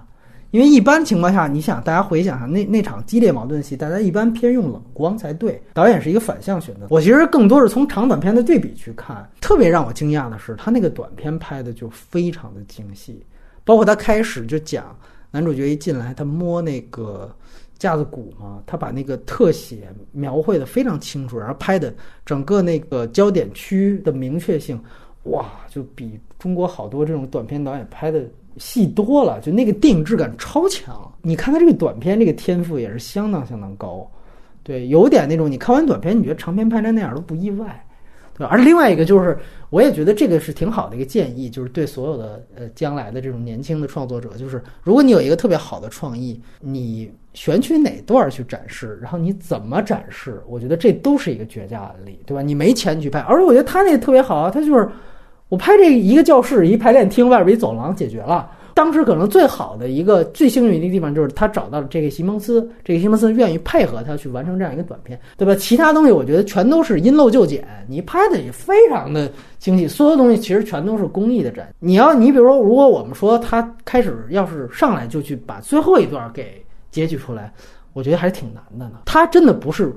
短片扩展成长片，他那是完全我就一长片概念，我没钱拍长片，我拍成短片。那这时候你一定要看我选取的是哪段。对，完了，两位对于这个片子，因为大家都在夸啊，我不知道如果现在回想，你觉得稍显不足的地方在哪？有的时候也不是说我们想写一爆裂鼓手，而是我们被要求写一个暴裂鼓手，这太难了。电影质感的话，sorry，我我是我是对那个前后的景深啊、空间啊什么的，是有比较高的要求的。嗯，然后暴裂鼓手其实它它都是一个。这种卡片式的啊，景深相对来说比较少，然后特写，然后微观的镜头比较多。当然，它也是配合它这个故事的那种速度感向前推的啊。但我觉得整体来说缺少一些作为导演的这种调度性的东西。就你说你是导演，你你导在哪儿了？作为一部电影，对我来说没有那么满足吧？嗯，对啊。然后再有一个就是呃。我是觉得这个电影可能太快了，就是它其实还是可以再深入的。你在看的时候，因为它那个速度感特别强，你不你不会想很多，嗯啊。但你如果回过头来再想，我觉得也不会说它所有的桥段啊、人物的驱动都是那么准确的。细抠的话，其实很多地方是可以抠的，只是你觉得没有必要嘛，因为它那个观影的那个愉悦感对已经取代一切了。对对对，嗯。K 先生呢？啊，我的我我的大致的概念跟田老师差不多，就是像《爆裂鼓手》啊，还有《百元之恋》这种片，嗯，就是是那种情绪型电影，你知道，就是你看第一遍的时候，好爱这部片啊，但你就不适合看第二遍，你知道吗？我觉得，呃，它最大的问题也就是这样，就是你经不起细抠嘛。我其实第一遍看的时候，我都没觉得这个片子有多好，我就觉得他树立一个变态老师的形象，就这个角色。太强，小格局的东西，大家会有一个天然的，就是好操作嘛。你这个刚才你提到没怎么倒，其实它倒，但是我确实我第一遍看时候我也会有这种感觉，就觉得你这片子没什么，就是演员很牛逼嘛，对吧？完了你音乐搞上去了，这个东西不就一切水到渠成嘛？就是我会觉得导演的存在感不强。哎呀，你就看这个沙德勒有一点，就是我必须得强，他这个电影确实一步比一步，他的存在感越来越强。演员的存在感越来越低，你看到这个登月第一人，演员就基本没了，对吧？然后到暴力鼓手，大家是会为这两个演员叫好的。然后从暴力鼓手来说，其实我觉得之前那个聊地球的时候，雷普利提到的一个细节，就是他说他不打鼓的时候，比如中间被老师骂了之后，他有点想放弃的时候，那个配乐依然他那底噪还是这个鼓点儿。你就能想着他，他就说你就能看出来，他去铺垫这个人，其实他心里他依然还是在想着打鼓这件事情，他是割舍不掉这个他的爱的事业的。就他通过这样的情节会把人物内心去外化，这一点我觉得是很准确。就是他其实导演的技法天赋、调度能力是，我觉得是根本没得说的。从第一部他就有，包括杨杨超导演在《爱乐之城》里面提到开场的那个景别的。给到的那个也是非常准确，他不仅仅配合了那个这个西蒙斯那个耍他的那个梗啊，对不起，我拿一个衣服，他其实也是开始也是一个框中框的摄影，然后推进嘛。所以我个人觉得他的所有调度上的想法其实都是有的。但是呢，我这里追回去说登月最后一个问题，就是我觉得他这里面的配乐如果还用那个爆裂鼓手这种方式，就是没事儿的时候，他还是会把那种就主题旋律作为这种。底色去铺在这个电影上，铺在这个画面上，我个人觉得有的时候太抢戏了。再加上到最后，就是你提到突然有一个太空的外部视角之后，就是大管弦乐戏那种范儿都起来了。因为你前面说的都不是这事儿，所以你这儿一起的确实有点莫名其妙。我个人觉得是他这个里边的配乐，反倒现在我觉得特别讽刺。奥斯卡他就有可能最后可能就只能拿到这一个奖。哎，我反倒还真的就觉得，就他配乐这个很多用法，我是打一个问号。我觉得更多可能大家对于他配乐的认可都是顺拐的。你导演原来拍音乐片的，操，那那不是这他最拿手的，就是太空对于你来说到底意味着什么？如果你意味着你就不能那个跟太二零零一似的那种说法，包括我，你知道，我就想。他不是特别原来爱在爱爱乐之城里要老爱迷影，我就去想他到底为什么要去加你刚才提到那种画一条横线那种，就是他是不是也要一种爱乐之城那种梅里爱当年月球旅行记？这是我对于影史的这样一个，我得扣这么一下，就是我特怕你就把导演把这种私货去破坏你整体的氛围，真正的作者性，我觉得。也得需要拎得清自己的这种私货和我真正在这个电影当中缜密的思维的这样的一个区别，对，所以我觉得这块儿还是借着《爆裂鼓手》回去说这样一部吧。就是反倒我觉得，他音乐片成名的这个东西，还是影响了这部电影在配乐上的呈现。对，甭管外界怎么认，我非常承认他现在就是配乐奖的最有力的竞争者，但我就是不太认同他这个配乐的。整个那个音乐的调性啊，像我我会习惯于一部电影里边，它整部电影的那个呃配乐的调性是一致的啊。你比如说爵士的话，就都是爵士。对对对对。它这里边其实是有差不多有三种。没错没错，加上那黑人的那个。对啊，然后你说那种那种金属扭曲和撕裂的声音，我其实也把那个，其实你某种程度上也可以当配乐嘛。没错。那它整体来说，我觉得有点。过于丰富了啊！我我能再给这个听众朋友推荐几部电影吗？推荐啊，可以可以可以，可以哈啊！还有这环节。对，哎，对对对啊！我我就是那个七七年有部电影叫《摩羯星一号》啊，在在七十年代关于登月这件事情，就是反登月和登月都是都是政治正确的啊。明白啊！然后《摩羯星一号》就是一个典型的。专门讽刺登月的一部电影啊，还还比较好玩了啊。对，还有一部国内的电影，一个纪录片叫《天降》，我不知道现在还能不能看到啊？能能能都能找到。对对对啊，《天降》就是从完全从另外一个维度来讲这个航天这件事的啊。对啊，然后还有一个，应该很多呃很多这个听众都看过，叫《黑洞表面》。我觉得呃也是一个一个思路啊，就反正啊这个呃航天的题材，我觉得或者是呃太空探索吧，嗯，我觉得是一个很有趣的领域，然后可拍的话可能性其实是非常多的。对天降，我记得我他们特早以前就就就提到过，对那个其实是，哎呀，那是完全另外一个次元的一个 一个纪录片，对，它讲的是中国这个航天工程，对。容易散落到这个中间的这个呃散落区，对吧？容易砸死人。然后他拍那个村，整个我觉得那个把它变成一种剧情片，你找一个主线故事把它引进来，去包装这个题材，我觉得会非常牛逼，对对吧？就既魔幻又又强情节，对，而且它会有对信仰的判定，会有也对整个社会的批判。当然就是不能过审了，对其他的我觉得什么都有。它那个片子是一个特别三大电影节范儿的一个电影。如果你把它进行一个剧情片的操作的话，对我觉得那个片子唯一一个遗憾，我再说一句，就是就张赞波导演他在最后他自己一定要加那些字幕，就这就是我是魔幻主义的中国，就这种东西特别没必要。啊，我觉得你呈现的文本给我们，我们已经能感受到这种东西了。就我就特别讨厌导演老自己最后我自己再再自己再自我总结一下，这就就特别没必要。好多咱们说独立的纪录片导演都有这问题啊。然后《摩羯星一号》，我查了一下，这个卡斯还有 O O J 辛普森啊，对对是很有意思的。他其实就是把诺兰在《星际穿越》里边提及那个阴谋论给。给拍了嘛，对吧？就是说，是好莱坞拍拍了登月这件事情，就根本就没有登月，阴谋论嘛，对吧？哎，然后后面还有一个展开，就是这几个宇航员一点一点的脱离控制了嘛，啊，NASA 控制不住了，决定这个制造一个假象，就是说这个失事了，非常失事了。然后你这几个人就都得灭口嘛。它其实是一个这种逃生的片子，就还比较比较好玩了。嗯，就这个片子其实有点像后来。德尼罗跟达斯汀霍夫曼演的一个片子叫《摇尾狗》，就是《雨人》那个导演巴里莱文森拍的，也非常像，就是完全是在讲阴谋论。就是当时他这个片子是，就美国一直有这种解构式电影，这是他们一个类型，就政治解构式。就这个片子解构的是，呃，这个阿波罗登月，说这是假的。那个片子当时解构的是那个第一次对伊拉克战争、海湾战争，